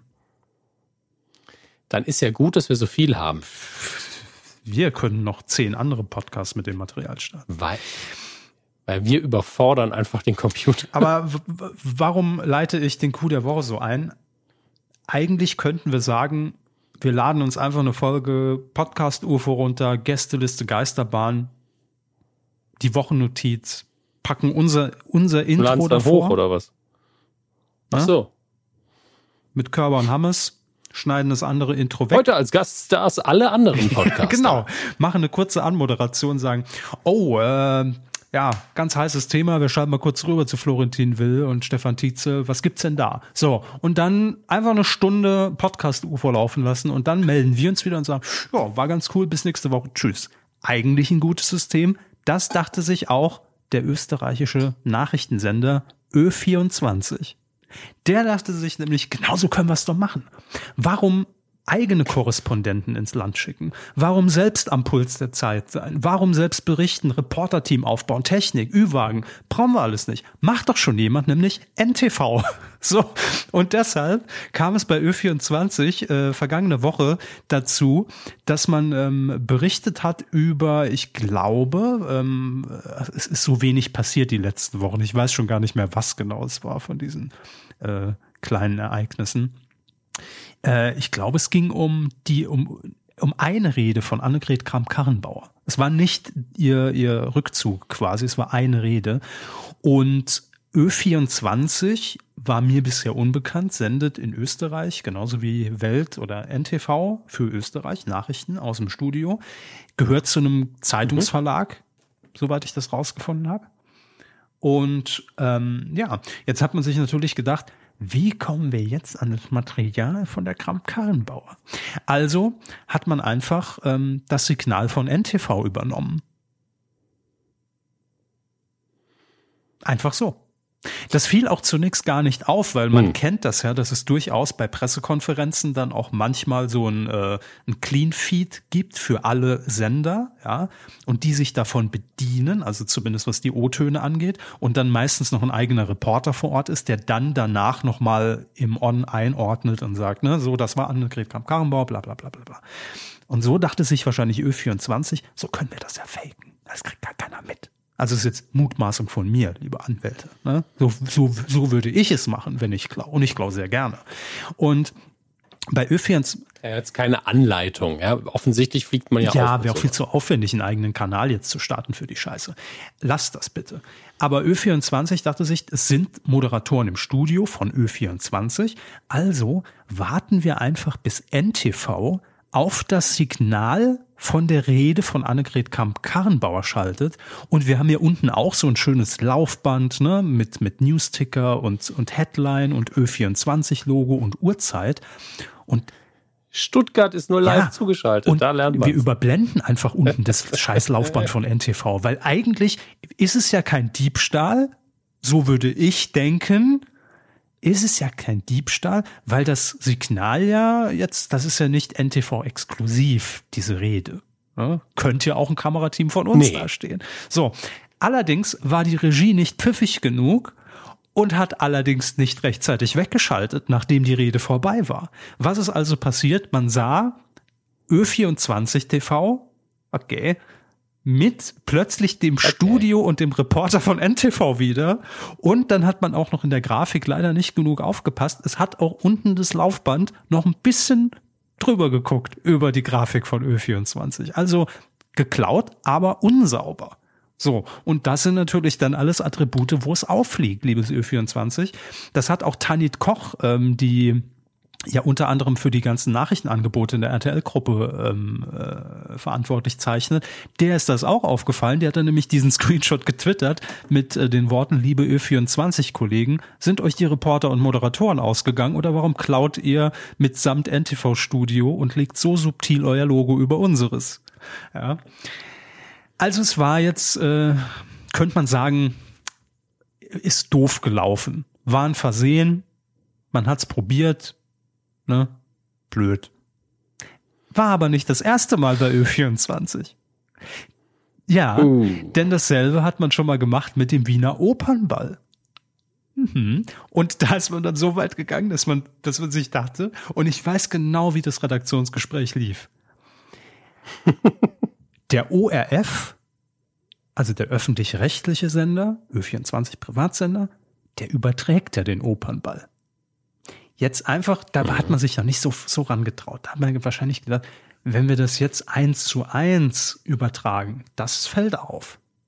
Aber wie ist denn rechtlich die Situation, wenn wir es abfilmen? So. Ne? Hat damals jetzt gar keine großen Wellen geschlagen. Es war irgendwie, äh, ich glaube, der ORF hat damals darauf verzichtet, da irgendwie rechtliche Schritte einzuleiten. Hat dann gesagt, hier komm, äh, Schwamm drüber, wir gehen mal einen saufen und dann, dann passt das schon. Wir, wir klären das, ne? Von Mann zu Mann. Ja, und äh, jetzt ist es allerdings so, dass NTV zumindest gesagt hat, wir prüfen rechtliche Schritte. Das ist jetzt Stand der Dinge. Und Ö24 hat sich bisher zumindest äh, gegenüber DWDL noch nicht geäußert. Ja. Ich lese hier auch gerade Ö24, das, äh, wem gehört das denn? Können Sie mal recherchieren, Ö24? Also das sieht aus, Ö24 ja, AT, wie die, wie die österreichische Bild. Ne? Sagen wir es mal so. Ich lese hier auch gerade, wurde vom Presserat gerügt, die Website. Äh, das Gremium okay. entschied, dass die journalistische äh, dass die Journalisten Gewissenhaftigkeit und Korrektheit in Recherche und Wiedergabe von Nachrichten missachtet hätten. Okay, also ist, erstmal ist es ja das Portal der Zeitung Österreich. Ja. Die heißt wirklich die Österreich-Zeitung oder Ö österreichische Zeitung. Mein Gott. Mediengruppe Österreich GmbH. Deutschland GmbH ist ein Mythos. Österreich GmbH existiert. das kann ich mal sagen. Aber gehört, äh, gehört äh, da irgendwie die Kronenzeitung mit rein? Das ist die einzige, die ich kenne. Nee. Äh, Moment, die wird zumindest oft in den Zusammenhang gehört. Aufbau der Zeitung. Als Vorbild gilt die Zeitung USA Today. Österreichische Medienjournalisten bezeichnen das Blatt als eine Mischung aus Daily Mirror, Kronenzeitung und, und Bild. Also gehört wohl nicht dazu. Ja, ist auf jeden Fall eine, eine, eine schöne Kombination. Daily Wie Mirror und Bayern Bild. Sagen, äh, Kronenzeitung kenne ich ja gar nicht. ja, okay. Gut. Wem gehört das Ding? Zeitungskrieg. Der Verlag Genossenschaft der Austier Presseagentur mit einem Eigentumsanteil von 8,1 ja. Prozent in Österreich, die, der drittgrößte. Aber Hinter dem Kurier und der kleinen Zeitung, es ist mal wieder so. Guckt euch das auch mal in Deutschland an, wem Medienhäuser gehören. Das ist alles mhm. so ineinander verwachsen und eh, also keiner mehr ein Überblick Aber wir können feststellen, ähm, rechtlich, Ö24 gehört nicht NTV. hm, Nee. Das, also ich habe hier nichts RTL. Nee, nee. Ja. Kommt nicht vor. Also ich lasse mich korrigieren. Ich habe das war jetzt die oberflächlichste Recherche. Deshalb würde ich sagen, Coup der Woche äh, für Ö24 TV. Herzlichen Glückwunsch. Ich finde für kreative Sendung gestaltet. Ich finde verdient. Ja. Ne? Also das ist für mich so ein Coup der Woche, wo ich sage, jo, das ist, das ist schön. Ö24 für kreativen wie, wie will man es formulieren, ohne rechtlich Schwierigkeiten zu bekommen für, für eine kreative Auslegung berichterstattender Maßnahmen. So. Kreative Problemlösung. Cloud haben sie es. Würde ich sagen, in einer fiktiven Rolle, die ich ja nicht bin. Als, als äh, Körberberg. als Kevin Körberberg, ja. Geben Sie es doch zu. Sorry war zu leidenschaftlich in der Rolle. Ja, gut, dann machen wir da den Sack zu, würde ich sagen. Ne? Weidengeflüster. Ah, gefällt mir heute alles. Ah, es ist, Bisher, schön. ja. Was mit Hugo Egon Balder anfängt, kann nie schlecht enden. Das, ja, da haben sie nicht ganz unrecht. So, ich scrolle mal nach unten, dass ich in die Kommentare gehe. Das zu Folge 346 zum Wendlerständler, den wir ja. dankenswerterweise per DM geschickt bekommen haben. Vielen Mehrfach. Dank. Ich habe per E-Mail bekommen, per Privatnachricht auf Twitter. Ach, war das schön. Endlich können wir mitreden, ne? Dödel. ja, außerdem ging es noch ums Dschungelcamp. Mensch, ne, die Älteren erinnern sich. Und ein Hobby habe ich gesucht. Ich weiß nicht, ob da ein Vorschlag dabei war. Jerry hat jedenfalls kommentiert. Ja, der oder die Jerry. Ähm, hey, ihr beiden, der Dschungel war dieses Jahr recht mittelmäßig, nicht so schlimm wie die Kuschelstaffel mit Maren Gilzer, aber trotzdem auch nicht überragend. Das große Wiedersehen ist aber jedes Jahr eine weichgespülte Veranstaltung. Achso, die, die große Wiedersehensshow, okay. Nicht nur dieses Jahr, sondern auch in den Jahren davor zeigte man wichtige Szenen, die für Zündstoff sorgten, nicht und machte lieber einen auf Friede, Freude, Eierkuchen Veranstaltung. Das lag also nicht nur an der Staffel, sondern ist generell so möglich dass wir beim Nachspiel etwas Konfro kriegen. Ich hasse das. Konfro. Diese Abkürzung. Also nichts. Da gehe ich in Konfro. Konfro ist für mich äh, weil immer dann die Leute vieles. Helena Fürst. Okay. weil dann die Leute vieles gesehen haben, aber ich rechne nicht damit. Zum Coup der Woche ein Riesenrespekt an jeden Mitarbeiter, der geholfen hat, dass die Evakuierung sowie der Sendeablauf trotzdem geklappt haben. Ich kann Herrn Körber auch noch recht geben, die Punkt 12 Sendung aus Berlin sah viel einladender aus im realen Set, als es das virtuelle Studio aus der grünen Hölle ähm, geleistet hat, das sie normalerweise haben. Ja, das, äh, da haben wir, glaube ich, nichts dazu zu sagen. Danke für den Kommentar, yes. Terry. Reverend Rewe ist unser nächster dü, Kandidat. Dü, dü, Sie sind dabei. Guten Morgen, schreibt er. Sollte Herr Körber noch Interesse an dem Wendler-Schwengelbild haben, mir wurde das leider zugespielt. Das Dschungelcamp, also hat sich schon erledigt, vielen Dank, äh, Reverend. Das Dschungelcamp war dieses Jahr leider etwas langweilig, wobei ich hier die Moderatoren wieder davon ausnehmen möchte. Es war erschreckend, wie schnell der tägliche Termin ins Blut überging. Ähm, ich habe mich am Montag erwischt, wie ich dachte, ach, heute kommt ja gar kein Ibis mehr. Dann habe ich heute Abend ja frei. Dann äh, bringt er hier noch an, haben Sie eigentlich schon mal das Netflix-Format The Circle geschaut? Nur davon gehört und den Trailer geguckt, aber also ich habe es noch nicht geguckt. Nee. Ich auch noch nicht. Und ich habe noch nicht mal den Trailer geschaut. Das heißt, Sie sind ab sofort der Experte yeah. für das Format. Ähm, das wird in den Medien hochgelobt und die Prämisse klingt auch interessant. Ja, äh, The Circle kurz erklärt, so wie ich es verstanden habe. Ich habe es mir heute auch von einer Kollegin nochmal erklären lassen, weil wir über Big Brother geredet haben. Und ähm, ist natürlich auch, also es ist ein Reality-Format von Netflix. Wurde, glaube ich, auch ähm, vorher schon mal ein paar Sendern angeboten. Wenn ich das, ich gefährliches Halbwissen. Ich glaube, das irgendwo gelesen zu haben. Äh, in Vorbereitung auf die Sendung, Frau hat mich auf der Straße angequatscht. Ja, ja, bla. So. Und es geht im Prinzip darum, dass äh, die Kandidaten in einem Haus leben, allerdings jeder in seinem Apartment und sie sehen sich nicht untereinander.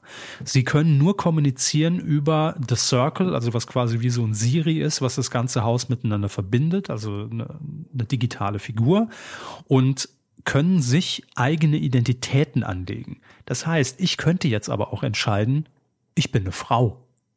So.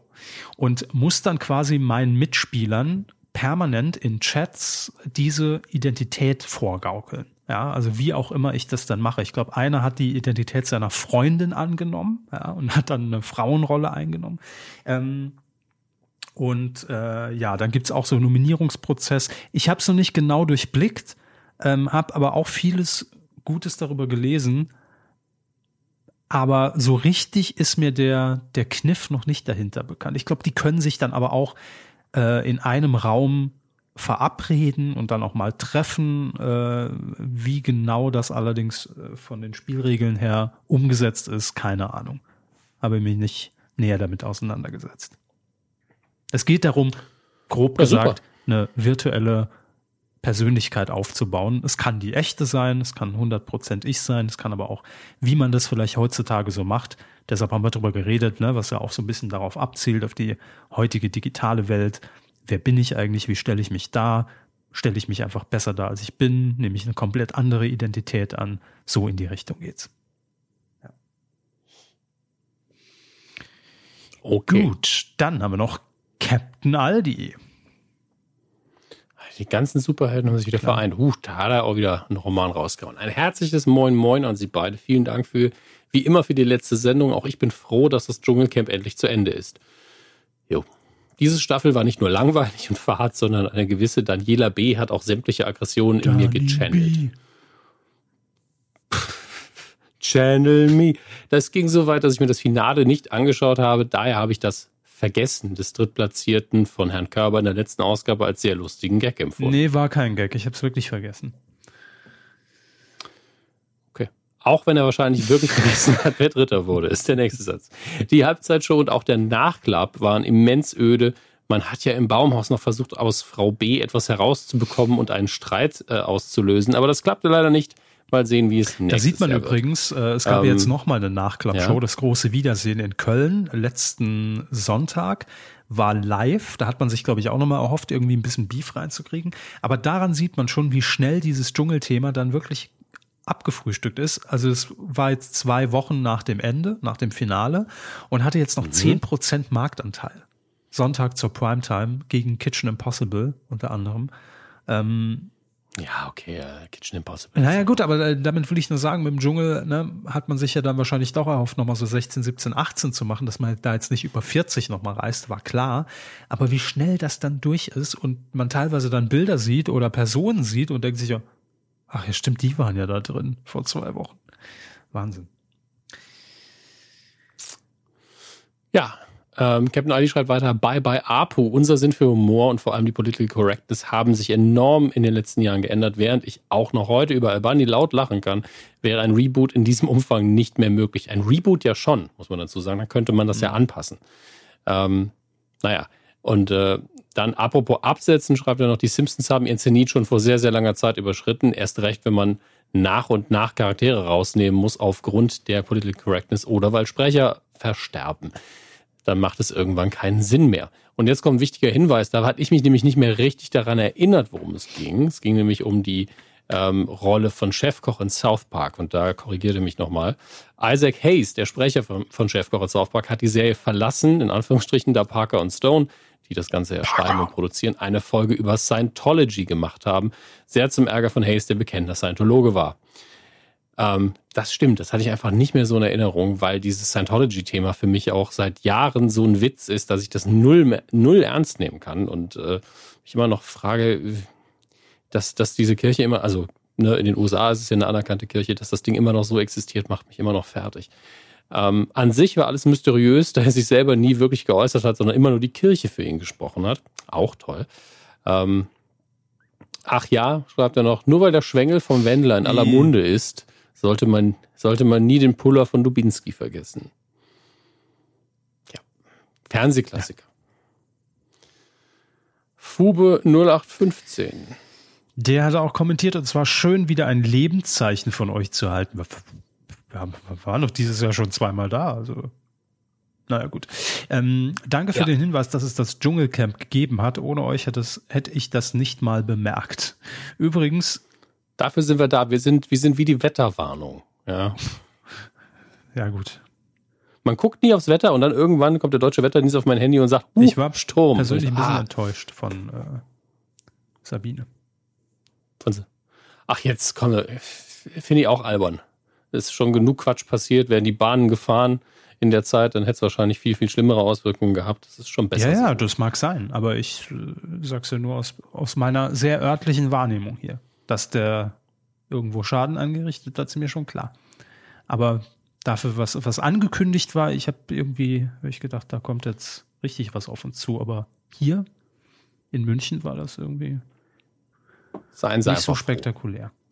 Ähm, wo war ich? Übrigens, schreibt Fube 0815, dieses Wochenende haben wir im Kreis der Familie erfahren, dass Bibel TV eine Streaming-Plattform hat. Guten Morgen, Fube. Haben wir schon in Folge 17 hier angekündigt. Naja, fast. Bei der Suche nach Filmen, die über Streaming-Anbieter konsumiert werden äh, können, sind wir darauf gestoßen. Und wie lautet der hochrelevante, äh, was? Hoch? Kreative ah, wollte er, glaube ich, Hochkreative Name dieser Plattform, die für allgemeine Erheiterung gesorgt hat. Für alle, die es wieder vergessen haben. Yesflix.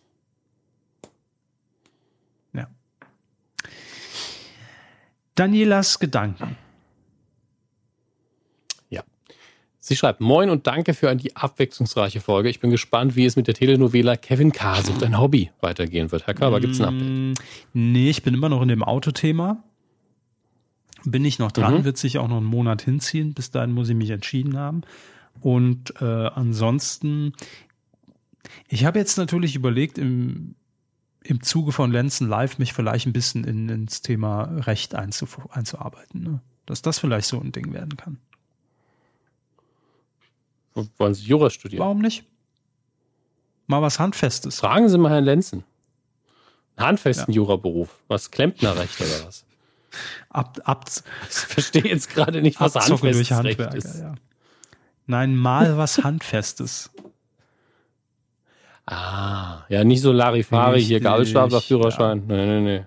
Fernsehkram. Gut. Äh, dann, Daniela schreibt weiter. Ich hätte da ein nicht geworden negativ coole Woche. Die Kommunikation der ESC verantwortlich mhm. beim NDR.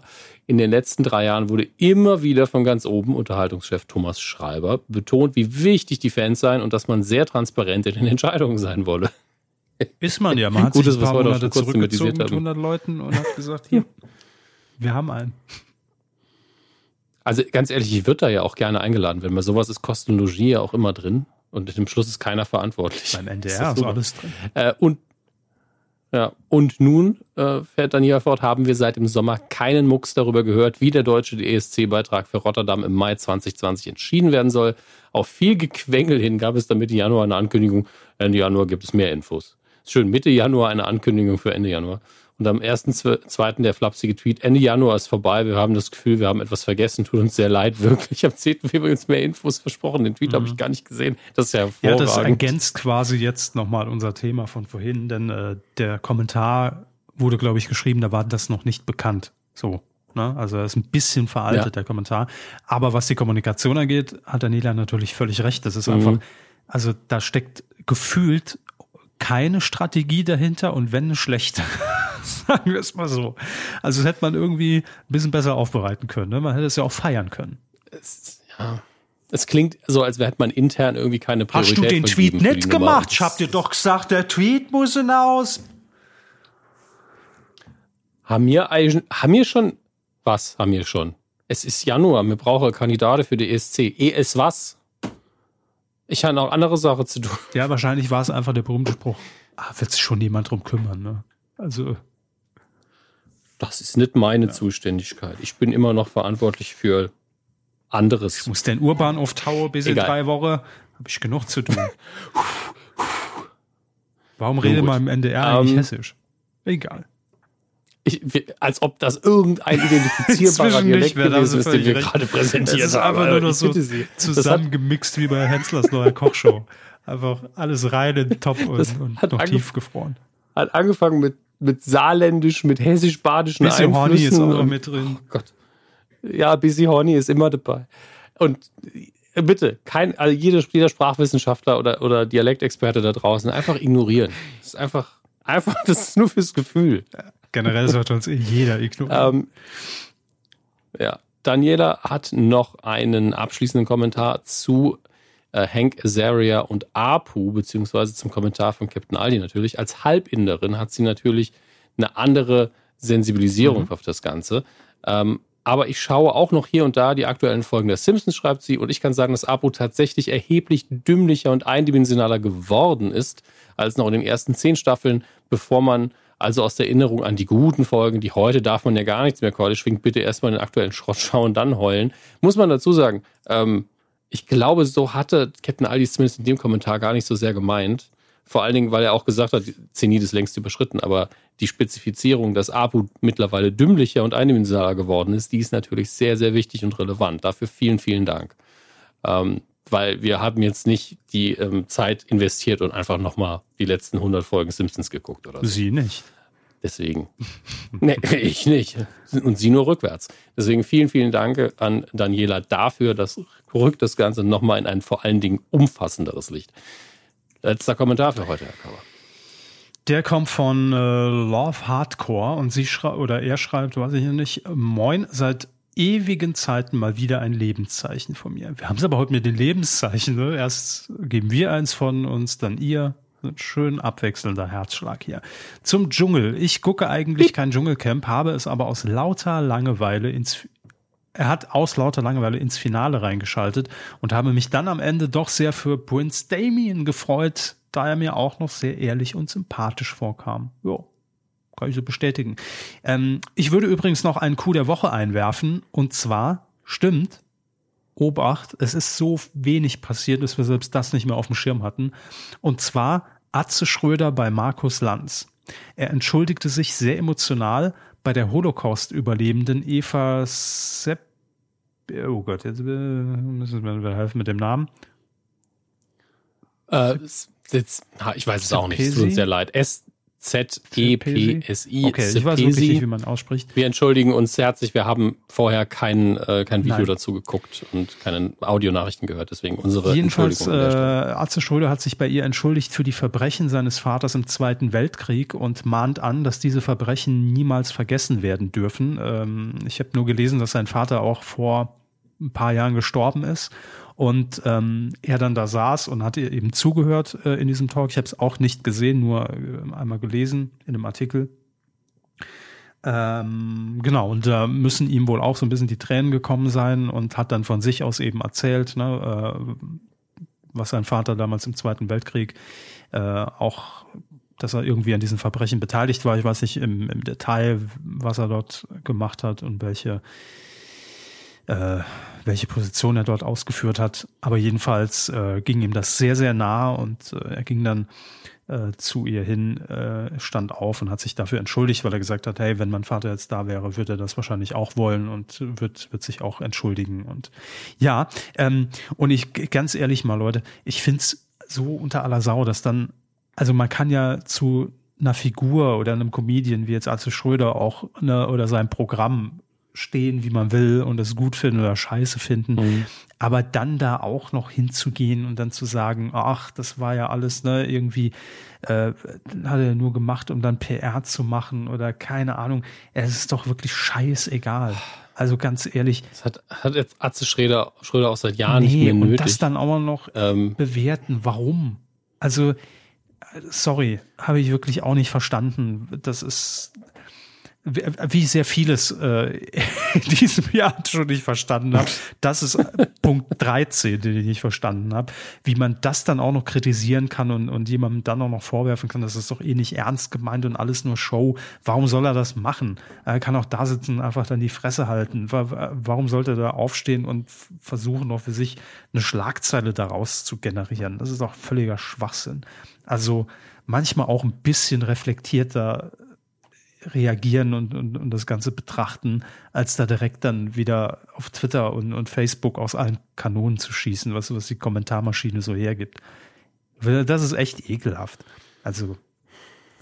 Ja, ich meine, die Sache ist ja die, man kann sich dann angucken, okay, selbst wenn man so zynisch ist und ihm das vorwirft, kann man sich ja bei den aktuellen Debatten und der politischen Situation mal angucken, wo Atze Schröder sich da positioniert hat und wo man sich positioniert, wenn man ihn jetzt wegen irgendwelchen Vorwürfen da kritisiert. Ja, aber, aber das, das, das ist halt das, was ja generell irgendwie so gerade so mitschwingt und so vorliegt. Ne? Das, ähm, ich, ich glaube, es gibt einfach auch Personen oder Firmen oder was auch immer, die bei einigen Leuten machen können, was sie wollen. Es wird halt immer erstmal ja. direkt alles ins Negative gezogen und erstmal draufgekloppt. Und weil es einfacher ist, natürlich dann da mit der Welle zu schwimmen und zu sagen, oder, oder ich weiß, hö, Atze Schröder ist, ist jetzt auch nicht in, in, der, in, in, der, in, der, in der Filterbubble, in der ich mich so bewege, jetzt äh, sehr angesehen. Und ist der Mega-Comedian, äh, könnten wir beliebig so weitermachen, egal, ne, hätte es jetzt ein Olli Pocher gemacht oder ein Luke Mockridge oder egal wer, äh, oder ein Kristall, völlig egal. Das sind alle so Personen, wo man sich erstmal, wo es sehr leicht ist, erstmal einen Tweet abzusetzen und dagegen zu schießen, ohne die Sache an sich einfach mal zu betrachten. Und das ist einfach wirklich, das ist schwach. Also finde ich ekelhaft. Ekelhaft. Neue Rubrik. Ekelhaft. Ja, und dann sagen wir statt ekelhaft jetzt erstmal Danke, ja. würde ich sagen. Und zwar an, an euch, die ihr gespendet habt, die ihr äh, uns bei Patreon unterstützt. Vielen, vielen Dank dafür, die ihr über kumazon.de einkauft. Und Herr Körber hat noch ein paar Namen zum Vorlesen, die uns gespendet haben. Ich lasse ich ihm muss noch erst mal sagen, dass ich kein Roboter bin. Fußgängerüberweg, Fußgängerüberweg. Ja, ja. Das könnte auch einer sein. Sind das Ampeln? Weiß ich nicht. Ja, ich gehe mal Risiko und sage, yo, yes, ich bin kein Roboter, sagt PayPal. Wollen Sie noch Ihre Handynummer hinterlegen? Natürlich nicht, auch in diesem Jahr. So, gucken wir mal, was da so reinkam. Machen ist auch, ist auch sehr weise von Ihnen. Ich werde regelmäßig von PayPal angerufen, weil die mir irgendwas erzählen wollen. Ich glaube, denen geht es einfach nicht gut. Die sagen so, Hermes, oh, ich brauche jemanden zum Quatschen. Ich war, gest, ich war gestern bei ja. eBay eingeloggt und da kommt auch ja regelmäßig so, ähm, schützen Sie Ihr Konto und da ist noch meine uralte Festnetznummer noch aus der Brücken eingetragen. Ich mir nur, jo, rufen Sie da mal an. Machen Sie mal. Hallo, Reisebüro. Das Reisebüro war immer schon da, sie Dödel. So. Das Reisebüro war unter Ihnen, ich weiß. Vielleicht haben sich die Nummer Reisebüro. Ähm, wann war denn unsere letzte Sendung? Ich muss nur kurz aufs Datum gucken. Das war am 27. Da kam noch eine Spende von Alexander rein. Äh, vielen Dank. Ich gucke, ob er was geschrieben hat. Äh, nee, es ist eine monatliche. Dann Tobias hat auch noch gespendet, ebenfalls eine monatliche. Johannes, auch eine monatliche. Wird es ein bisschen langweilig. Ich hätte gerne noch mal ein paar Nachrichten. Ähm, Lutz, auch per monatlicher Spende. Und dann hat noch, äh, oh, keine monatliche Spende. Mama hat gespendet. Okay. Oh. Äh, und sie schreibt Hinweis, nur ein bisschen für die Kühe, die auch mal politisch gezwitschert haben, obwohl sie es nicht mussten. Wann haben wir denn politisch gezwitschert? Ja. Okay. Bestimmt. Äh, danke für seit Jahren geliebte Unterhaltung vom Feinsten. Gelebte, geliebte? Nein, egal. Jedenfalls vielen Dank äh, für die Spende. Ja.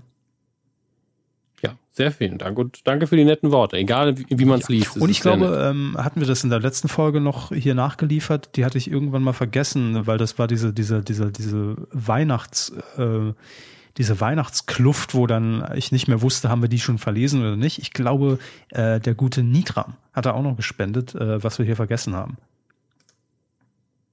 Ganz ehrlich, Nitram darf man noch zweimal vorlesen. Vielen, vielen Dank, ah, lieber Nitram. Da habe ich es, genau. Äh, er hat auch noch eine Nachricht dabei geschrieben, die will ich natürlich auch noch verlesen, ist ja ganz klar. Ja. Wenn es um die E-Mail geht, die habe ich ihm geschickt. Das Gucken wir mal, ob das drin vorkommt. Hallo liebe Mikrofonmänner, hier ist der Nitram. Auch ich möchte euch wie immer ein kleines Weihnachtsgeschenk machen und euch damit meine Dankbarkeit zeigen für all die unterhaltsamen Folgen in diesem Jahr. Es folgt das übliche Blabla, macht einfach weiter so. Achtung, ein blauer Elefant! bla bla. Ähm, haben es und die E-Mail, bla bla. Also er schreibt bla bla, ne? Das ist nicht von mir hier ähm, runtergewirtschaftet. Okay. Ach, und ich hätte einen Weihnachtswunsch, der bitte im neuen Jahr erfüllt wird endlich mal wieder ein Live-Q-Gedöns. Das hat immer viel Spaß gemacht. ich finde schön, dass er Gedöns schreibt, weil es da nie ein Konzept ja. gab. Ja, gucken wir mal. Ich, es muss sich natürlich, es muss ja, sich anders finden. Ne? ESC ist es nicht. Es ist technisch, ja, aber es ist technisch mittlerweile so viel einfacher. Das muss ich dazu sagen. Ich habe ja mit, ähm, mit Herrn Stut vor ein paar Wochen äh, tatsächlich mhm. was live gemacht und ich musste nichts neu verkabeln. Ja. Herr Körper. Ich muss nichts verkaufen. Ich finde, nach zehn Jahren kann man auch ja, mal Fortschritt spüren. ja, man hat ja auch nur ein paar hundert Euro gekostet. Und das ist alles möglich durch so eure Spenden und Unterstützung. Vielen Dank, danke, ja, danke. Absolut. Danke auch an dich. Dankeschön.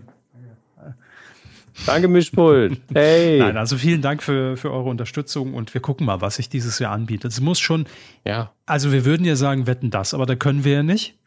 Da sind wir entschuldigen ja. wir uns für die Backstage-Moderation auf den Social-Media-Kanälen des ZDF. Könnt ihr gern nochmal antwittern. Ne? Vielleicht sind wir dann da live.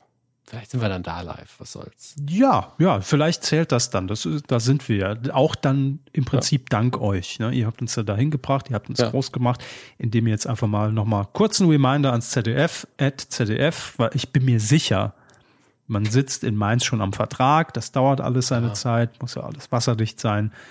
Mhm. Ähm, bitte kein Vorbild äh, an der ARD nehmen, die da mit dem ESC so, ach oh, scheiße. Nee, ja und, jetzt, und, und, ich weiß oh. es ja jetzt selbst, ne? ich mhm. arbeite in einem Medienhaus. Es ist auch oft so, dass Verträge erst unterschrieben werden, wenn das Ding schon produziert wurde. Auch das gibt es sehr häufig. Ja, Man wird sich erstmal handelseinig. Fällt mir ein, dass ich dann. Ja, da fällt mir ein, dass ich den Beans noch ein NDA so, unterschreiben ja, Neues Format, ja. demnächst NDA. Ähm, Nein, nicht die neue deutsche Anleitung, sondern die, das Non-Disclosure Agreement. Ja, ja. Es fällt mir jetzt erst auf, dass die mhm. Abkürzung die gleiche ist. Grüße ans Bällebad an der Stelle und Grüße an die arme Dame, deren, ähm, äh, die mich äh, zu Recht via E-Mails regelmäßig daran erinnert, dass ich doch noch was unterschreiben Sie Dödel. Also wir sind da selbst nicht besser ZDF, ihr seht's, ne? Aber so ein Tweet nein, ist schon immer gut, um zu sagen, hier, wir freuen uns alle. ZDF, wetten das. Das wird super ja, vielleicht mit einem GIF. GIFs ja. sind immer super beim ZDF, ja. So sehe ich das auch. Da war doch schön die erste Hälfte. Ja? Jetzt noch zwei weitere Stunden, würde ich sagen. Weiter geht's. Hey, das, das macht es mir heute tatsächlich einfach, mich schnell und mhm. kurz zu fassen. Dieses Jahr wurden die 92. 92. Oscars oder die Academy die 100 Awards machen sie schon noch voll. Ne? Und Ja, ja. Und zwar in der Nacht auf Montag, jedenfalls hm. deutscher Zeit. Ganz, ganz kurz, Und, nur, nur um äh, ich zu erwähnen. dieses Jahr- Sorry, Ja. hat jetzt nein, bedingt damit zu tun. Nur als ich gesagt habe, die 100 voll machen. Äh, Kirk Douglas ist gestorben. Im Alter von Stimmt. 106, Ähm, ich weiß, 8, 12, ich, na, keine Ahnung. Ich war aber auf jeden Fall über 100, glaube ich, oder? Ja. Das, äh, das trifft mich tatsächlich ein bisschen, weil, ähm, also ich, ich war, wusste es, ich habe es jetzt einfach nur nicht mehr vor Augen gehabt, aber es trifft mich aus einem sehr einfachen Grundweg. Also unsere Generation kennt Kirk Douglas noch als einen ultimativen 103. Hollywood-Star tatsächlich. 103, wow. Und ähm, ich hatte diesen, diesen persönlichen Bezug, er hatte ja irgendwann einen Schlaganfall, der ihn, äh, also das ist Jahre her, ne? also hat dem- nach dem Schlaganfall noch sehr, sehr, sehr lange gelebt. Ähm, und den hat ihn zum Teil war, glaube ich, seine Gesichtshälfte war gelähmt und ähm, hat sich dann äh, wieder ein bisschen nach oben gekämpft und hat dann irgendwann seinen ersten, seine erste Preisverleihung wieder mitgemacht, wo er eine Rede gehalten hat. Und man war so, das war offensichtlich anstrengend für ihn, aber es ist ein himmelweiter Unterschied ähm, von kurz nach dem Schlaganfall zu jetzt. Und, hat, und da war man, waren die Sympathiewerte natürlich sehr hoch. Und da meine äh, Großmutter auch einen äh, Schlaganfall hatte mit leider sehr, sehr viel krasseren Konsequenzen, ähm, hat mich das natürlich immer sehr, sehr stark mitgenommen. Deswegen, als er jetzt gestorben ist, war ich auch wieder 96 äh, war das. War so ein bisschen runter. 96 hatte er einen Schlaganfall mit 80. 1996, ja. Ja. Ja, genau. Und da hat er auch noch einen- irgendwann, ich glaube, einen Film mit seinem Sohn Michael Douglas gemacht über einen ehemaligen Boxer, der auch einen Schlaganfall hatte, glaube ich. Das war ein paar Jahre danach. Das war eine sehr, sehr intensive ähm, Rehabilitationskarriere sozusagen, also gesundheitliche Rehabilitation. Und ich kann das Wort gerade nicht aussprechen, warum auch immer. Ja, traurig. Ich habe äh, dieses Jahr, um den Schwenk zu den Oscars zu machen, das In Memoriam noch nicht geguckt, äh, dass die Oscars ja jedes Jahr über ihre verstorbenen Mitglieder machen und immer zwei, drei Leute vergessen. Ich nehme an, dass sie Kirk Douglas noch schnell reingeschnitten haben, weil Sollte. den kann man nicht vergessen, glaube ich. Also der wird vermutlich drin gewesen sein. So, sorry für die, fürs Ähm, Reingrätschen. ich hab aber die ist Oscars grad, diese- äh, ja? eingefallen. Nee, es ist völlig legitim. Das Gute, dass sie es getan haben. Ähm, ich habe die Oscars dieses Jahr nicht geguckt, das ist keine Überraschung. Ich glaube, im letzten Jahr habe ich es ja auch nicht geguckt, aber äh, ganz oft habe ich das so, dass ich Wochen vorher so, ah, muss ich noch vorbereiten und die Filme gucken. Und dieses Jahr habe ich gar nicht gerafft, dass die Oscars schon sind. Denn ich hatte wirklich Interesse daran, weil die nominierten Filme sehr interessant ausgesehen haben, vorher die Filme nochmal zu gucken. Aber gleichzeitig war es mir auch noch nie so egal, wer gewinnt, weil der Preis bei mir in der Wahrnehmung immer mehr an Bedeutung verliert. Ich weiß nicht genau, woran das liegt. Vielleicht, weil ich einfach weiß, dass darüber abgestimmt wird von Leuten und weil kurz vor der Oscarverleihung habe ich auch noch ähm, dieses, diesen Artikel im Hollywood Reporter gelesen, den sie anscheinend jedes Jahr rausbringen, nämlich ein anonymes Interview mit einem Academy-Mitglied. Und ähm, ja, Ja, das habe ich gelesen und war so, puh, die machen sich zum Teil weniger Gedanken als die Leute, die halt so als Normalos mitfiebern, ja. Und äh, auch, haben auch wirklich als Begründungen solche Dinge wie, ja, der hat schon einen Oscar, deswegen stimme ich hier nicht für ihn. Ähm, oder aber auch, was ich, also für diese Person natürlich, das gilt nicht für alle. Ähm, war einfach so, hier Parasite, Spoiler, Parasite hat den Oscar für den besten ausländischen Film, für den besten Film und für die beste Regie aus Südkorea, bekommen. ne? Ich sag mal, Ja. ja, aus Südkorea. Ähm, und ich sag, dann ist es ja war vermutlich verdient, denn diese Person hat, wie leider Gottes sehr viele dumme Reaktionen im Internet auch gesagt, nee, also Parasite, da kann ich nicht für stimmen, das, äh, da nominiere ich nicht, da stimme ich nur für einen amerikanischen Film, dafür gibt's ja die Ausl den Auslands-Oscar. Und ich habe nicht das Gefühl, ähm, wenn der Film in der Kategorie bester Film nominiert ist, dass das die richtige Abstimmung ist. Mhm. Ja, also dann stellt man ja quasi die Abstimmung selbst in Frage. Und ähm, das ist zwar auch legitim, aber irgendwie finde ich es auch doof. Aber letztlich hat er ja gewonnen. Von, von daher wird die Person sich Auch das erinnert mich wieder an eine Folge Pastewka. Die Abstimmung zum, zum Comedy-Preis. Alle gegen Ed oder Dani Lowinski? Da erinnere ich mich nicht mehr dran. Mit ähm, Peter Rütten, der auch noch in der Jury war, und äh, Gott hab ihn selig mit äh, äh, Roger Willemsen. Egal, sorry, war nur. Ich wollte nur Ja, noch kein- mal kein symbolisieren Problem. Ich und, und einfach nur die- machen, Pastewka Ja. immer, immer eine Anspielung wert. Mhm. Das ist richtig. Ich gehe die Hauptkategorien mhm. mal noch durch. Wir haben ihn als besten Schauspieler, da hat gewonnen Joaquin Phoenix äh, für seine Rolle in Joker und das ist auch das, was ich von jedem, ob man Joker jetzt gemocht hat oder nicht, äh, gehört habe, dass die Leistung, die schauspielerische Leistung von Joaquin Phoenix darin sehr, sehr gut gewesen ist. Und deswegen scheint er das auch verdient, verdient zu haben. Nein, Dominik, der, der Satzaufbau funktioniert nicht. Ähm, beste Schauspielerin Renee Zellweger in Judy als Judy Garland. Und äh, ich glaube tatsächlich, wenn man auch nur ein bisschen was an Judy Garland hat, also vielleicht mal einen Song anhören, einen Film gucken, dann ist, lohnt sich dieser Film vermutlich. Aber ich glaube, dass Judy Garland heute den meisten Leuten nichts mehr sagt, weshalb dieser Film einfach auch untergegangen ist. Bis auf diese Oscar-Nominierung habe ich wirklich nur ganz klein am Rande mitbekommen, dass es ihn überhaupt gibt. Beste Nebendarstellerin Laura Dern für Marriage Story. Das kann man übrigens auf Netflix schon gucken. Genauso wie ähm, den mehrfach nominierten, äh, wie heißt er nochmal, Irishman von Martin Scorsese. Äh, kann man auch auf Netflix gucken das ist dieses Jahr wirklich sehr, sehr simpel, die Oscar-Filme nachzuholen. Deswegen Schande über mich, weil einige davon einfach schon zu, zum Streamen bereitstehen. Bester Nebendarsteller Brad Pitt für Once Upon a Time in Hollywood. Und äh, dann nehmen wir noch die Drehbücher. Dann haben wir das beste Originaldrehbuch, wiederum Parasite, bestes adaptiertes hatte, Drehbuch. Hat Jojo Brad Pitt Rabbit. schon mal einen Oscar? Ja, bitte. Gefragt? Puh, das ist eine gute Frage. Das überprüfen wir schnell. Ich glaube, es ist aber sein erster machen wir Awards Full List. Obwohl, das Awards. hat man bestimmt schon mal irgendwo Majors gelesen, Academy so bei Leo. Uh, Result. Ah, okay, da hat er nur mitgespielt. Das zählt also nicht für ihn persönlich, aber in uh, 12 Years a Slave hat er wohl mitgespielt und der hat auch einen bekommen, aber nur in uh, uh, Once Upon a Time in Hollywood war er persönlich okay. nominiert und hat den auch gewonnen. Also es ist sein erster okay. persönlicher Oscar. Die Liste ist äh, tatsächlich sehr ausführlich, deswegen war ich jetzt kurz verwirrt. Ähm, wo haben wir die Oscars? Da genau. haben wir die Oscars. Und äh, für Jojo Rabbit hat äh, Taika Waititi das, den Oscar für das beste adaptierte Drehbuch bekommen. Äh, ich sehe den Mann immer wieder gerne, deswegen kein Problem. Bester animierter Film übrigens, wenig Überraschung, Toy Story 4. Ähm, und äh, alle anderen lassen wir jetzt einfach mal weg. Sind wir mal so ehrlich. Ja. Ähm, aber aus der Liste der zehn für den besten Film nominierten Filme müsste ich auch, glaube ich, noch fünf, sechs Filme gucken, aber jeder davon ist irgendwie interessant für mich. Deswegen ähm, kann es sehr gut sein, dass ich in den kommenden Wochen dazu noch was sage. Ähm, damit müsst ihr eh leben. Wenn ich jetzt einen Film von 1986, den ich noch nicht gesehen habe, äh, geguckt habe zum ersten Mal und den hier erwähnen möchte, dann tue ich es ja auch. Ähm, und wie gesagt, ich finde die Oscars einfach nicht mehr so wichtig und habe die Show dieses Mal auch nicht geguckt. Was selten ist, es gab aber keinen Host dieses Jahr, ähm, was das Ganze für mich auch immer so ein bisschen, also das, wenn es eine Sendung gibt, die man ohne Host präsentieren kann, weil sie eh schon viel zu lang ist, dann sind es die Oscars. Aber ich finde es schöner mit.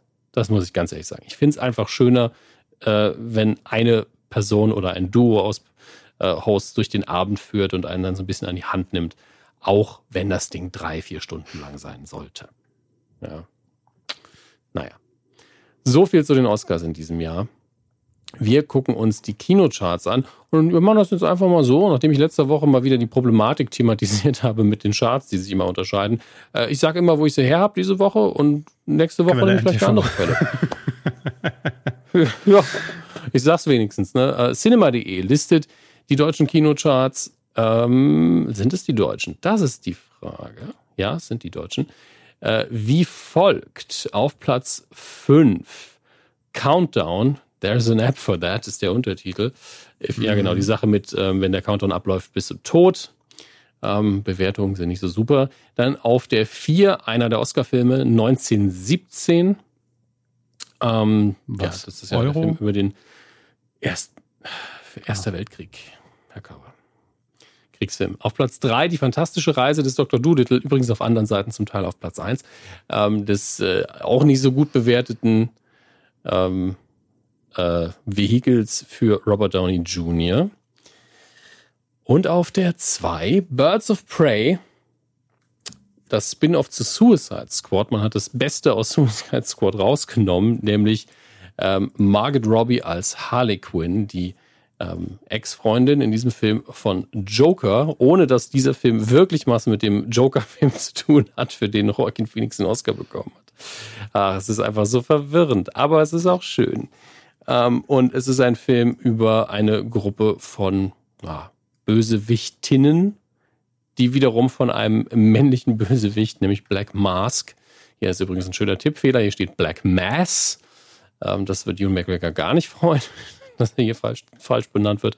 Ähm, auf jeden Fall legen die sich gegenseitig miteinander an. Und was ich an den Trailern gesehen habe, hat nach sehr viel Spaß ausgesehen. Ähm, Bewertungen sind jetzt auch eher durchschnittlich, aber eigentlich habe ich da schon ein bisschen Bock drauf. Auf der 1 Bad Boys for Life, der dritte und letzte Teil steht hier schon, der Buddy-Action-Reihe mit Will Smith und Martin Lawrence. Da würde ich, würde es mich sehr interessieren, wie Leute den finden, weil selbst gestandene Bad Boys-Fans haben den noch nicht geguckt. Das weiß ich. Trotzdem ist er auf der 1, deswegen, hey, irgendwas werden sie richtig gemacht haben. Und äh, wir gucken was jetzt noch anläuft. In dieser und der nächsten Woche, beziehungsweise in der letzten und diesen Woche. Denn äh, über Birds of Prey, der ist ja gerade erst angelaufen, haben wir noch gar nichts gesagt. Dann lief noch an Enkel für Anfänger. 21 Bridges, Koma, The Lodge, Intrige, ähm, und noch zwei ausländische Filme, dann noch In Search, Das Freiwillige Jahr. Ich, mein, ich lese das nur vor, um euch um klar zu machen, wie, wie, wie nicht erfolgreich diese Filme sind, denn sie tauchen nicht in den Charts auf. Schade. So, nächste Woche. Was erwartet uns denn da? Was sagt das Internet? Parasite. Das ist natürlich sehr schön. Wiederaufführungstermin sehe ich hier, 13. Februar. Aber man kann sich denken, dass das in einigen Kinos so sein wird, dass man jetzt Parasite nochmal gucken kann. Nochmal eine Vorwarnung. Ist natürlich mit Untertiteln. Ja, ist nicht, nicht synchronisiert, äh, hat aber gerade richtig fett bei den Oscars abgeräumt, wird sich also vielleicht lohnen. Nur so als Empfehlung auch mal Titeln, also Film mit Untertiteln eine Chance zu geben. Dann Sonic the Hedgehog läuft an. Was heißt, was heißt nächste Woche? Diese Man muss Woche, ja im Übrigen noch sagen, hier zu den Untertiteln, dass wir in Deutschland da einfach zu verwöhnt sind. Auch, ne? Ja, ja, klar sind wir dafür. Mit extra Synchronisierung ähm, und so weiter. Und ja, das, das meiste kommt halt auch noch aus England und das ist dann die Sprache, die die meisten, oder also englischsprachig, das ist die Sprache, die die meisten Leute dann noch irgendwie beherrschen und dann gucken sie das halt irgendwann im Original und bei allen anderen Sachen wird es dann kritisch. Aber Untertitel mitlesen, das kriegt man auch hin. Das ist ein bisschen Übungssache, aber das läuft schon. Sonic the Hedgehog jedenfalls äh, mit Jim Carrey und James Marston, mit dem optisch äh, geänderten Sonic, der im ersten Trailer so furchtbar aussah. Und tatsächlich ausnahmsweise hat das Gejammer von Fans online mal was gebracht. Auch wenn es wahrscheinlich sehr viel Geld gekostet hat und äh, ich bezweifle, dass der so viel einspielen wird, weil Sonic jetzt auch aktuell nicht die große Marke ist. Also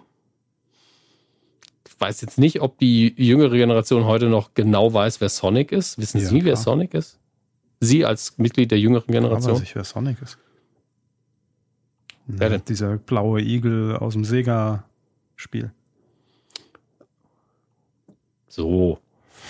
Habe ich aber nie gespielt. Gar nicht War immer Team Nintendo. Dann, ich habe äh, hab das auch nur auf den Anspielstationen in den Elektroläden gespielt. Sagen so, ich wollte einfach nur die Geschwindigkeit von Sonic erleben. Ich bin hingestellt, bin dann durchgerannt und so, ja, mehr wollte ich nicht. Und dann spiele ich zu Hause wieder Super Mario World. Danke.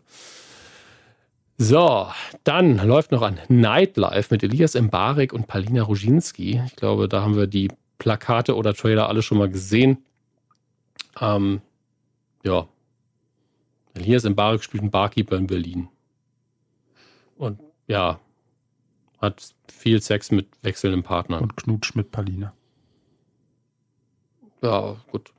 So ist es dann halt, ne? Dann noch Bombshell, das Ende des Schweigens mit Charlize Theron, Nicole Kidman und Margaret Robbie, wo äh, dieser, als, als sie ähm, diese eine Apple Plus Serie mhm. besprochen haben. Morning Show hieß sie, ne? Genau, da ist ja diese Anspiel also Anspielung auf einen echten Fall des sexuellen Missbrauchs hinter den Kulissen drin. Und Bombshell dreht sich tatsächlich genau um diesen Fall, ähm, um die Journalistin Megan Kelly und die Moderatorin Gretchen Carlson. Und die werden gespielt von Charlize Theron, Nicole Kidman und Margaret Robbie spielt auch hier wieder mit. Deswegen, ähm, wer sich für den Fall interessiert, kann sich das anschauen. Läuft auch am 13. Februar an. Und ich glaube, das reicht an Filmstarts, oder?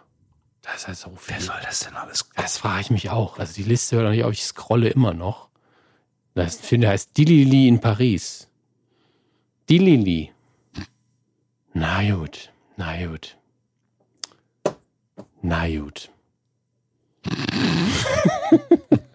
Vielleicht ist das super, ich weiß es doch auch nicht.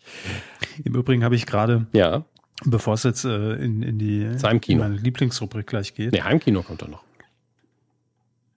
Gut, trotzdem habe ich gerade kurz Instagram geöffnet, schon mal vorbereitend, weil gleich Star Wars kommt. Machen Sie denn ins, also zur Ablenkung? heute- Okay. Heute ist einfach alles äh, Pastewka geprägt. Ich sehe ein Posting eines, ähm, eines Redakteurs, der bei, bei, bei Axel Springer arbeitet. Und offenbar haben die in der Redaktion, hat- hatten die gerade Besuch. Und jetzt die Quizfrage, wer ist auf dem Foto drauf? Ich, ich sag nur so viel, in einer Nussschale zerquetscht. Martin Semmelroggen. Martin Roggensemmel. Schön Selfie mit Martin Roggensemmel in der Redaktion gemacht. Großartig, ja. So kommt wieder eins zum anderen, ne? Wunderschön. Das Heimkino. Ja, Da ist es.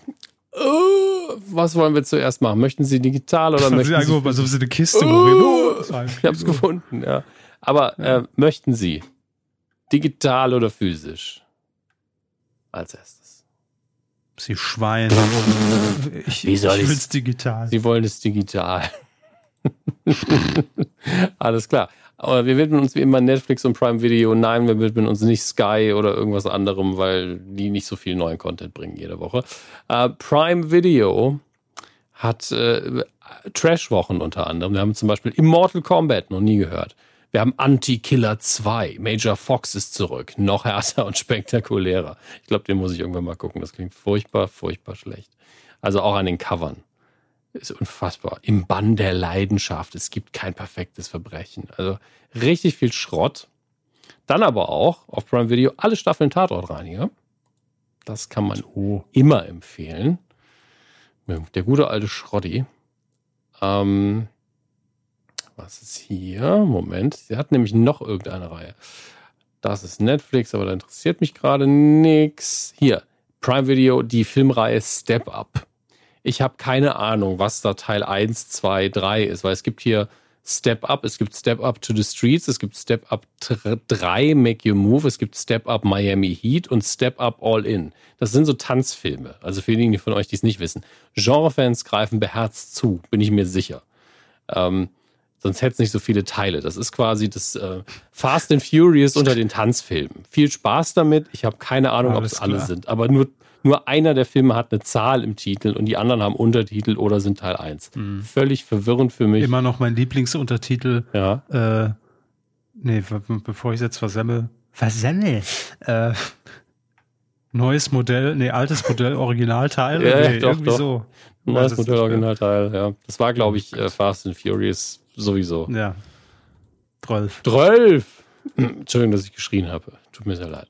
Äh, dann neben dem guten Pastewka ist auch noch eine äh, andere Seriensensation gestartet bei Amazon Prime, nämlich Picard. Wir haben es ja hier schon mehrfach angesprochen.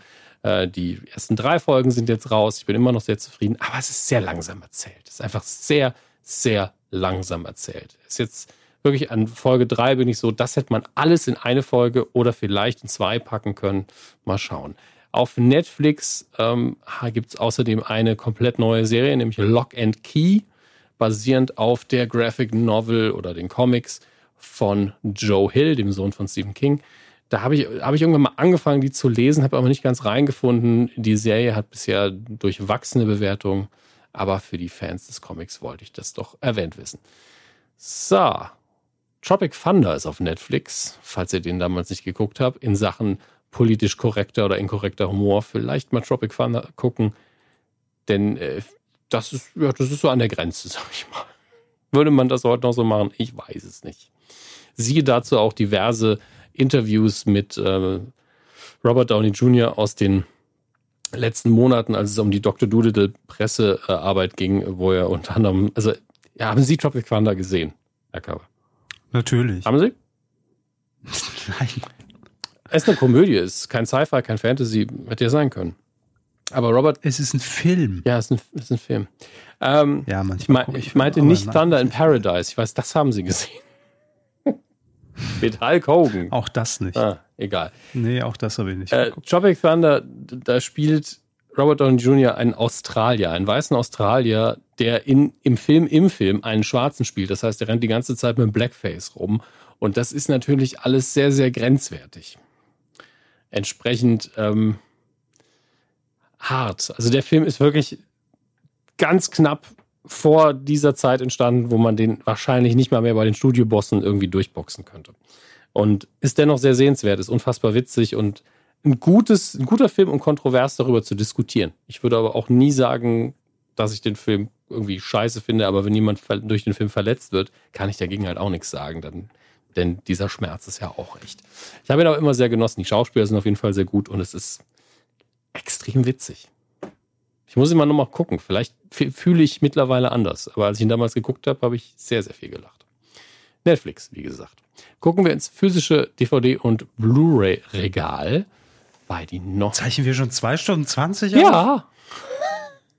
sind ja bald fertig. Ach du Scheiße. Bald sind ja fertig.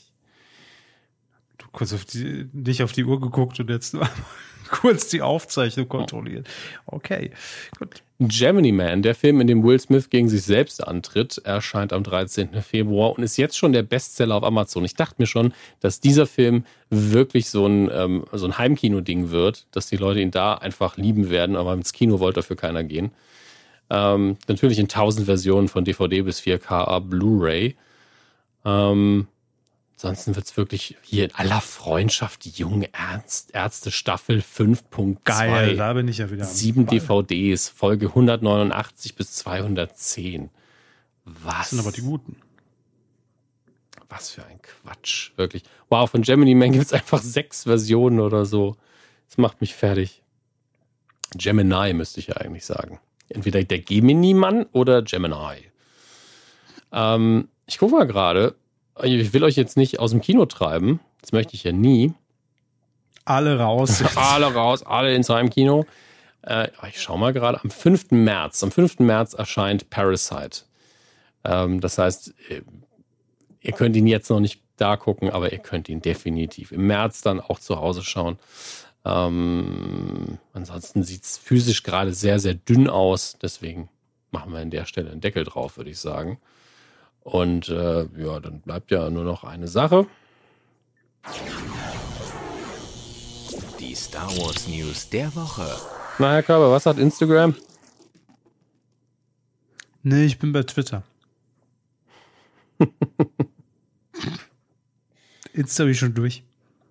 Insta haben sie schon durch. Sehr, sehr gut. Äh, behalten Sie mich auf dem Laufenden, wenn irgendwas interessant äh, sein sollte. Ich glaube es ja nicht, aber ich bin gespannt. Star Wars News der Woche. Es gibt zahlreiche tatsächlich. Ähm, unter anderem hat sich Ryan Johnson oder haben sich Ryan Johnson und J.J. Abrams nochmal zur Kontroverse zwischen ihren beiden Star Wars-Filmen geäußert. J, äh, Ryan Johnson hat gesagt, er hat äh, The Rise of Skywalker sehr genossen, hat sehr viel Spaß dran gehabt, zu sehen, wie die Vision von J.J. Abrams und die Leidenschaft auf der Leinwand ist. Hat er gesagt. Ja, was wahr ist, weiß niemand. Hat er aber gesagt. Ähm, und äh, ja, Abrams was, war ebenfalls voll der Komplimente für, äh, für Johnson, der den, den Star Wars-Teil zwischen seinen Teilen inszeniert hat. Deswegen, da ist zumindest nach außen hin Friede, Freude, Eierkuchen. Und ähm, sie sehen aber auch alle ein, ja, es ist eben so, die Leute sind sehr leidenschaftlich, was Star Wars angeht. Vom Körper bis zum Nachtsheim. Jeder hat dann eine sehr leidenschaftliche Meinung, nur die sind sehr unterschiedlich. Ähm, dann haben wir noch Kelly Marie Tran, deren Rolle die, äh, wurde ja gefühlt verkleinert, zumindest natürlich faktisch in, hatte sie in Episode 8 eine wesentlich größere Rolle als in Episode 9. Und ähm, sie hat sich jetzt dazu geäußert, dass eben diese Entscheidung, wie auch auf welchem, aus welchen Gründen auch immer so getroffen worden ist, dass sie da weniger äh, Screentime hatte. Ähm, und sie hat einfach nur gemeint, ja, bei so einem Film wird eben geschnitten und das nicht und das nicht zu wenig. Und es wird immer Leute geben, die damit der Schnittfassung nicht zufrieden sind. Und damit hat sich's dann auch einfach. Ähm, wie man merkt, die ganzen Leute, die in den Star Wars-Filmen mitgespielt haben, sind auch langsam müde und sind so, Könnt ihr mich zu was anderem Das fragen? kann ich sehr gut Könnt nachempfinden. ihr mich irgendwie dazu fragen, was auf Instagram abgeht? Da habe ich jetzt gerade viel mehr Bock drauf. Fühle ich. Ach ja. Ach, wie schön. Das ist ja äh, VIP.de, ne? Ihr seid auch Clickbait ohne Ende. Einfach eine Meldung von vor 30 Jahren gefühlt. Einfach nochmal als neu verkaufen. Das ist eine super Idee. Ähm, deswegen hat Herr Körber eventuell Glück. Was ist da denn passiert? Ah ja, das ist noch als Service-Info für alle ähm, Heimkinoschauer. Im April kommt die komplette Star Wars-Saga in 4K auf die äh, auf Disc raus. Also nicht zum Stream, sondern zum ins Regal stellen. Ähm, ja, und ähm, rein von den Eckdaten her, von der Technik her, sieht man mal von Streaming ab, dass er eh immer technische Nachteile hat, ist das dann vermutlich das sauberste, hochbrillanteste, hochaufgelösteste, wow, ich, als wäre ich besoffen, Bild, das man finden kann für Star Wars und auch der beste Ton. Gleichzeitig äh, werden wir sehen, was George Lucas an der alten Trilogie dann nochmal rumgeschnipselt hat. Ähm, ob er nochmal sich irgendwie eingeschlichen hat bei Disney und hat gesagt, hm, da kann ich noch einen Stein reintun. Ähm, das werden wir sehen. Ähm, ich hoffe mal, dass seine letzten Änderungen auch wirklich die letzten waren. Und ähm, man darf ja immer noch die Finger kreuzen, ob vielleicht nochmal irgendwann eine Kinofassung kommt, auch wenn ich nicht dran glaube mittlerweile. Ähm, das war's. Das sind die Star Wars News für diese Woche. Ich glaube, Herr Körber ist äh, erleichtert und äh, kurz zusammengezuckt, weil er weiß, uh, gleich muss ich wieder was sagen. Deswegen mache ich die Moderation ein bisschen länger und ähm, denke, ich kann. Machen Sie jetzt hin. Dort Mensch Stödel. Ich hab Hunger, ich muss ins Bett, ich hab morgen Probe, das ist kein Arizona Blau, komm. was auf dem Lenze liegt, das ist California Gelb, das haben wir noch immer so gemacht. Komm, iPad ablesen ist jetzt nicht so schwer. Proben hab ich. Drogen. Schlag den Star. Haben wir das letzte Mal getippt und zwar Frank Rosin gegen Mario Basler. Am 1. Februar lief das Ganze um 20.15 Uhr auf Pro7. Und ähm, auch hier die Neuerung, wir haben die werberelevante Zielgruppe getippt. Ja. 14 bis Bin 49. immer noch nicht äh, d'accord damit. Aber es ist Ihre Rubrik, ich überlasse Ihnen das. es ist ein bisschen, äh, ne, bringt halt ein bisschen Abwechslung rein. Was haben Sie denn gesagt? Ich suche ich gerade, habe ich auch mitgetippt. Ja, hier. 12,7. Ja. Also, Ich habe 11,2 gesagt. Damit liegen wir beide mit null Punkten daneben. ja, und äh, ich habe gewonnen, das Duell. Aber im Gesamtranking sind wir beide im Kacke. Aber ich glaube diesmal, also selbst der Erstplatzierte ist sehr weit weg, finde ich. Ja, es waren nämlich, um das noch aufzulösen, 16,1 Prozent Marktanteil. Und wir haben zwei Zweitplatzierte, sehe ich da, Mhm. und einen Erstplatzierten. Auf Platz zwei zum einen äh, Katzratus mit 16,9 Prozent. Und 96 Michi mit 15,3, damit auch sechs Punkte kassiert. Er ist auch oft dabei. Und auf der 1, Herr Körber. Ich verstehe diese ganze Rechnung nicht. Der Seville hat So. es doch gerade erst erklärt. ja, ja, aber Lesen Sie den Tweet eben da noch irgendwie eine zwölfseitige PowerPoint nachschieben, weil irgendwie, also jetzt 16,9 ist ein Unterschied von 0,8 Prozent. Und 96 Michi hat 15,3 getippt. Mhm. Ach, scheiß Mathe. Wir müssen ja auch gucken, was der Viertplatzierte dann hat. gewonnen. Mensch. Ja, Yashik Kamen hat 15,5 getippt, ist damit unbestritten am nächsten dran. Sieben Punkte kassiert und ist auf der 1. Gratulation für Ruhm und Ehre und sonst leider gar nichts. Ähm, Rum. Und Ruhm und Ehre. Und das saufen wir in dieser Woche, Herr Körber. in dieser Woche saufen wir, wenn wir mal so weit sind, ne? der Klügere kippt nach. Ach War auch eine Show mit Hugo. Natürlich. Was war denn keine Show mit Hugo Balder? Das stimmt. Diese Woche tippen wir eine Entertainment Power Show und zwar am ernst. 15. Februar um 20.15 Uhr läuft der ganze Spaß im SWR Schlagerspaß mit Andy Borg. Hey! Ah, nee, fal falscher Moderator. Ich weiß gar nicht, wie Andy Borg moderiert. Weiß ich gar nicht. Gibt's den wirklich? Die Sendung, ja. Jedenfalls ähm, im SWR und auch hier tippen wir ganz, ganz fies 14 bis 49. Ne? Mhm. Das wird nämlich der Spaß. Also, ich würde nicht zu hoch tippen. Moment, das ist, ich, äh, ist die am 15.02., ja. Ich guck mal gerade, wer da zu Gast ist. Als ob das eine Rolle Natürlich spielt. spielt das eine Rolle hier. Zu viel Schlager und viel Spaß lädt Andy Borg die Zuschauerinnen und Zuschauer des SWR-Fernsehens ein. Da gäbe mir doch richtig Gas.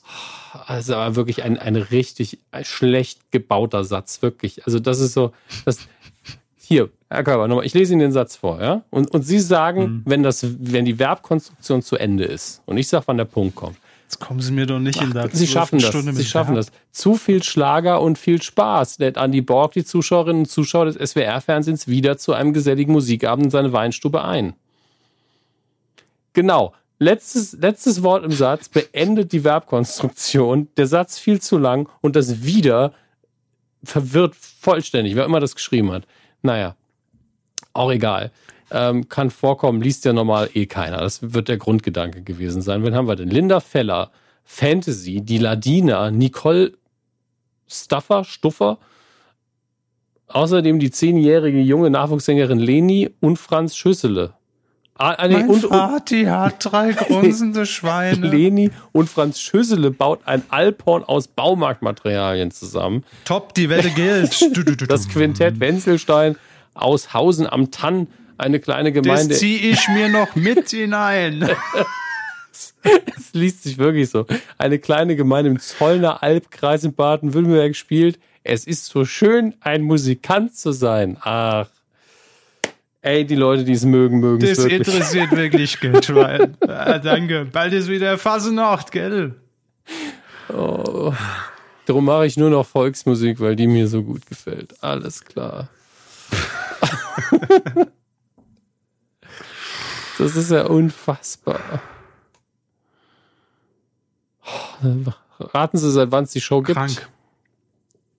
1970. 2018. Naja, fast. Mal gucken, ob wir da überhaupt die Quotenauswertung kriegen. Und wenn ich es mir heute richtig besorge, gucke ich Lara Spaß mit Andy Borg. Und das auch noch zum Ende. So, also könnt ihr was ist denn jetzt passiert? Grenzdebilität haben wir es. Grenzdebilität. Nach zweieinhalb Stunden ist auch der Spaß vorbei. Ich gucke auf die Uhr, es ist schon halb drei. Dö, dö. Okay, okay, ich spiele ja schon die Schlussmusik. Bitte. Es wird nämlich nicht besser hier in unserer Bündelrede.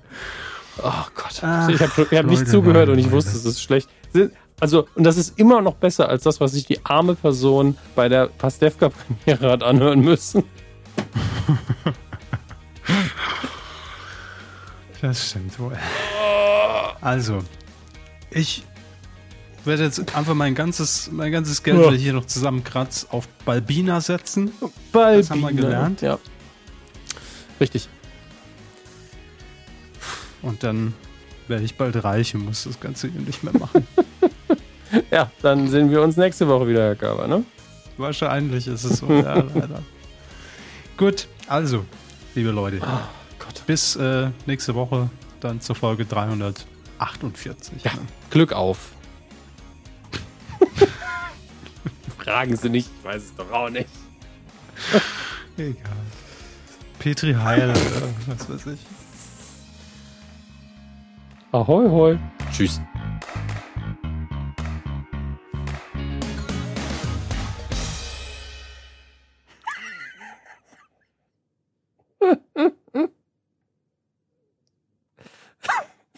Ich sag dazu nichts mehr.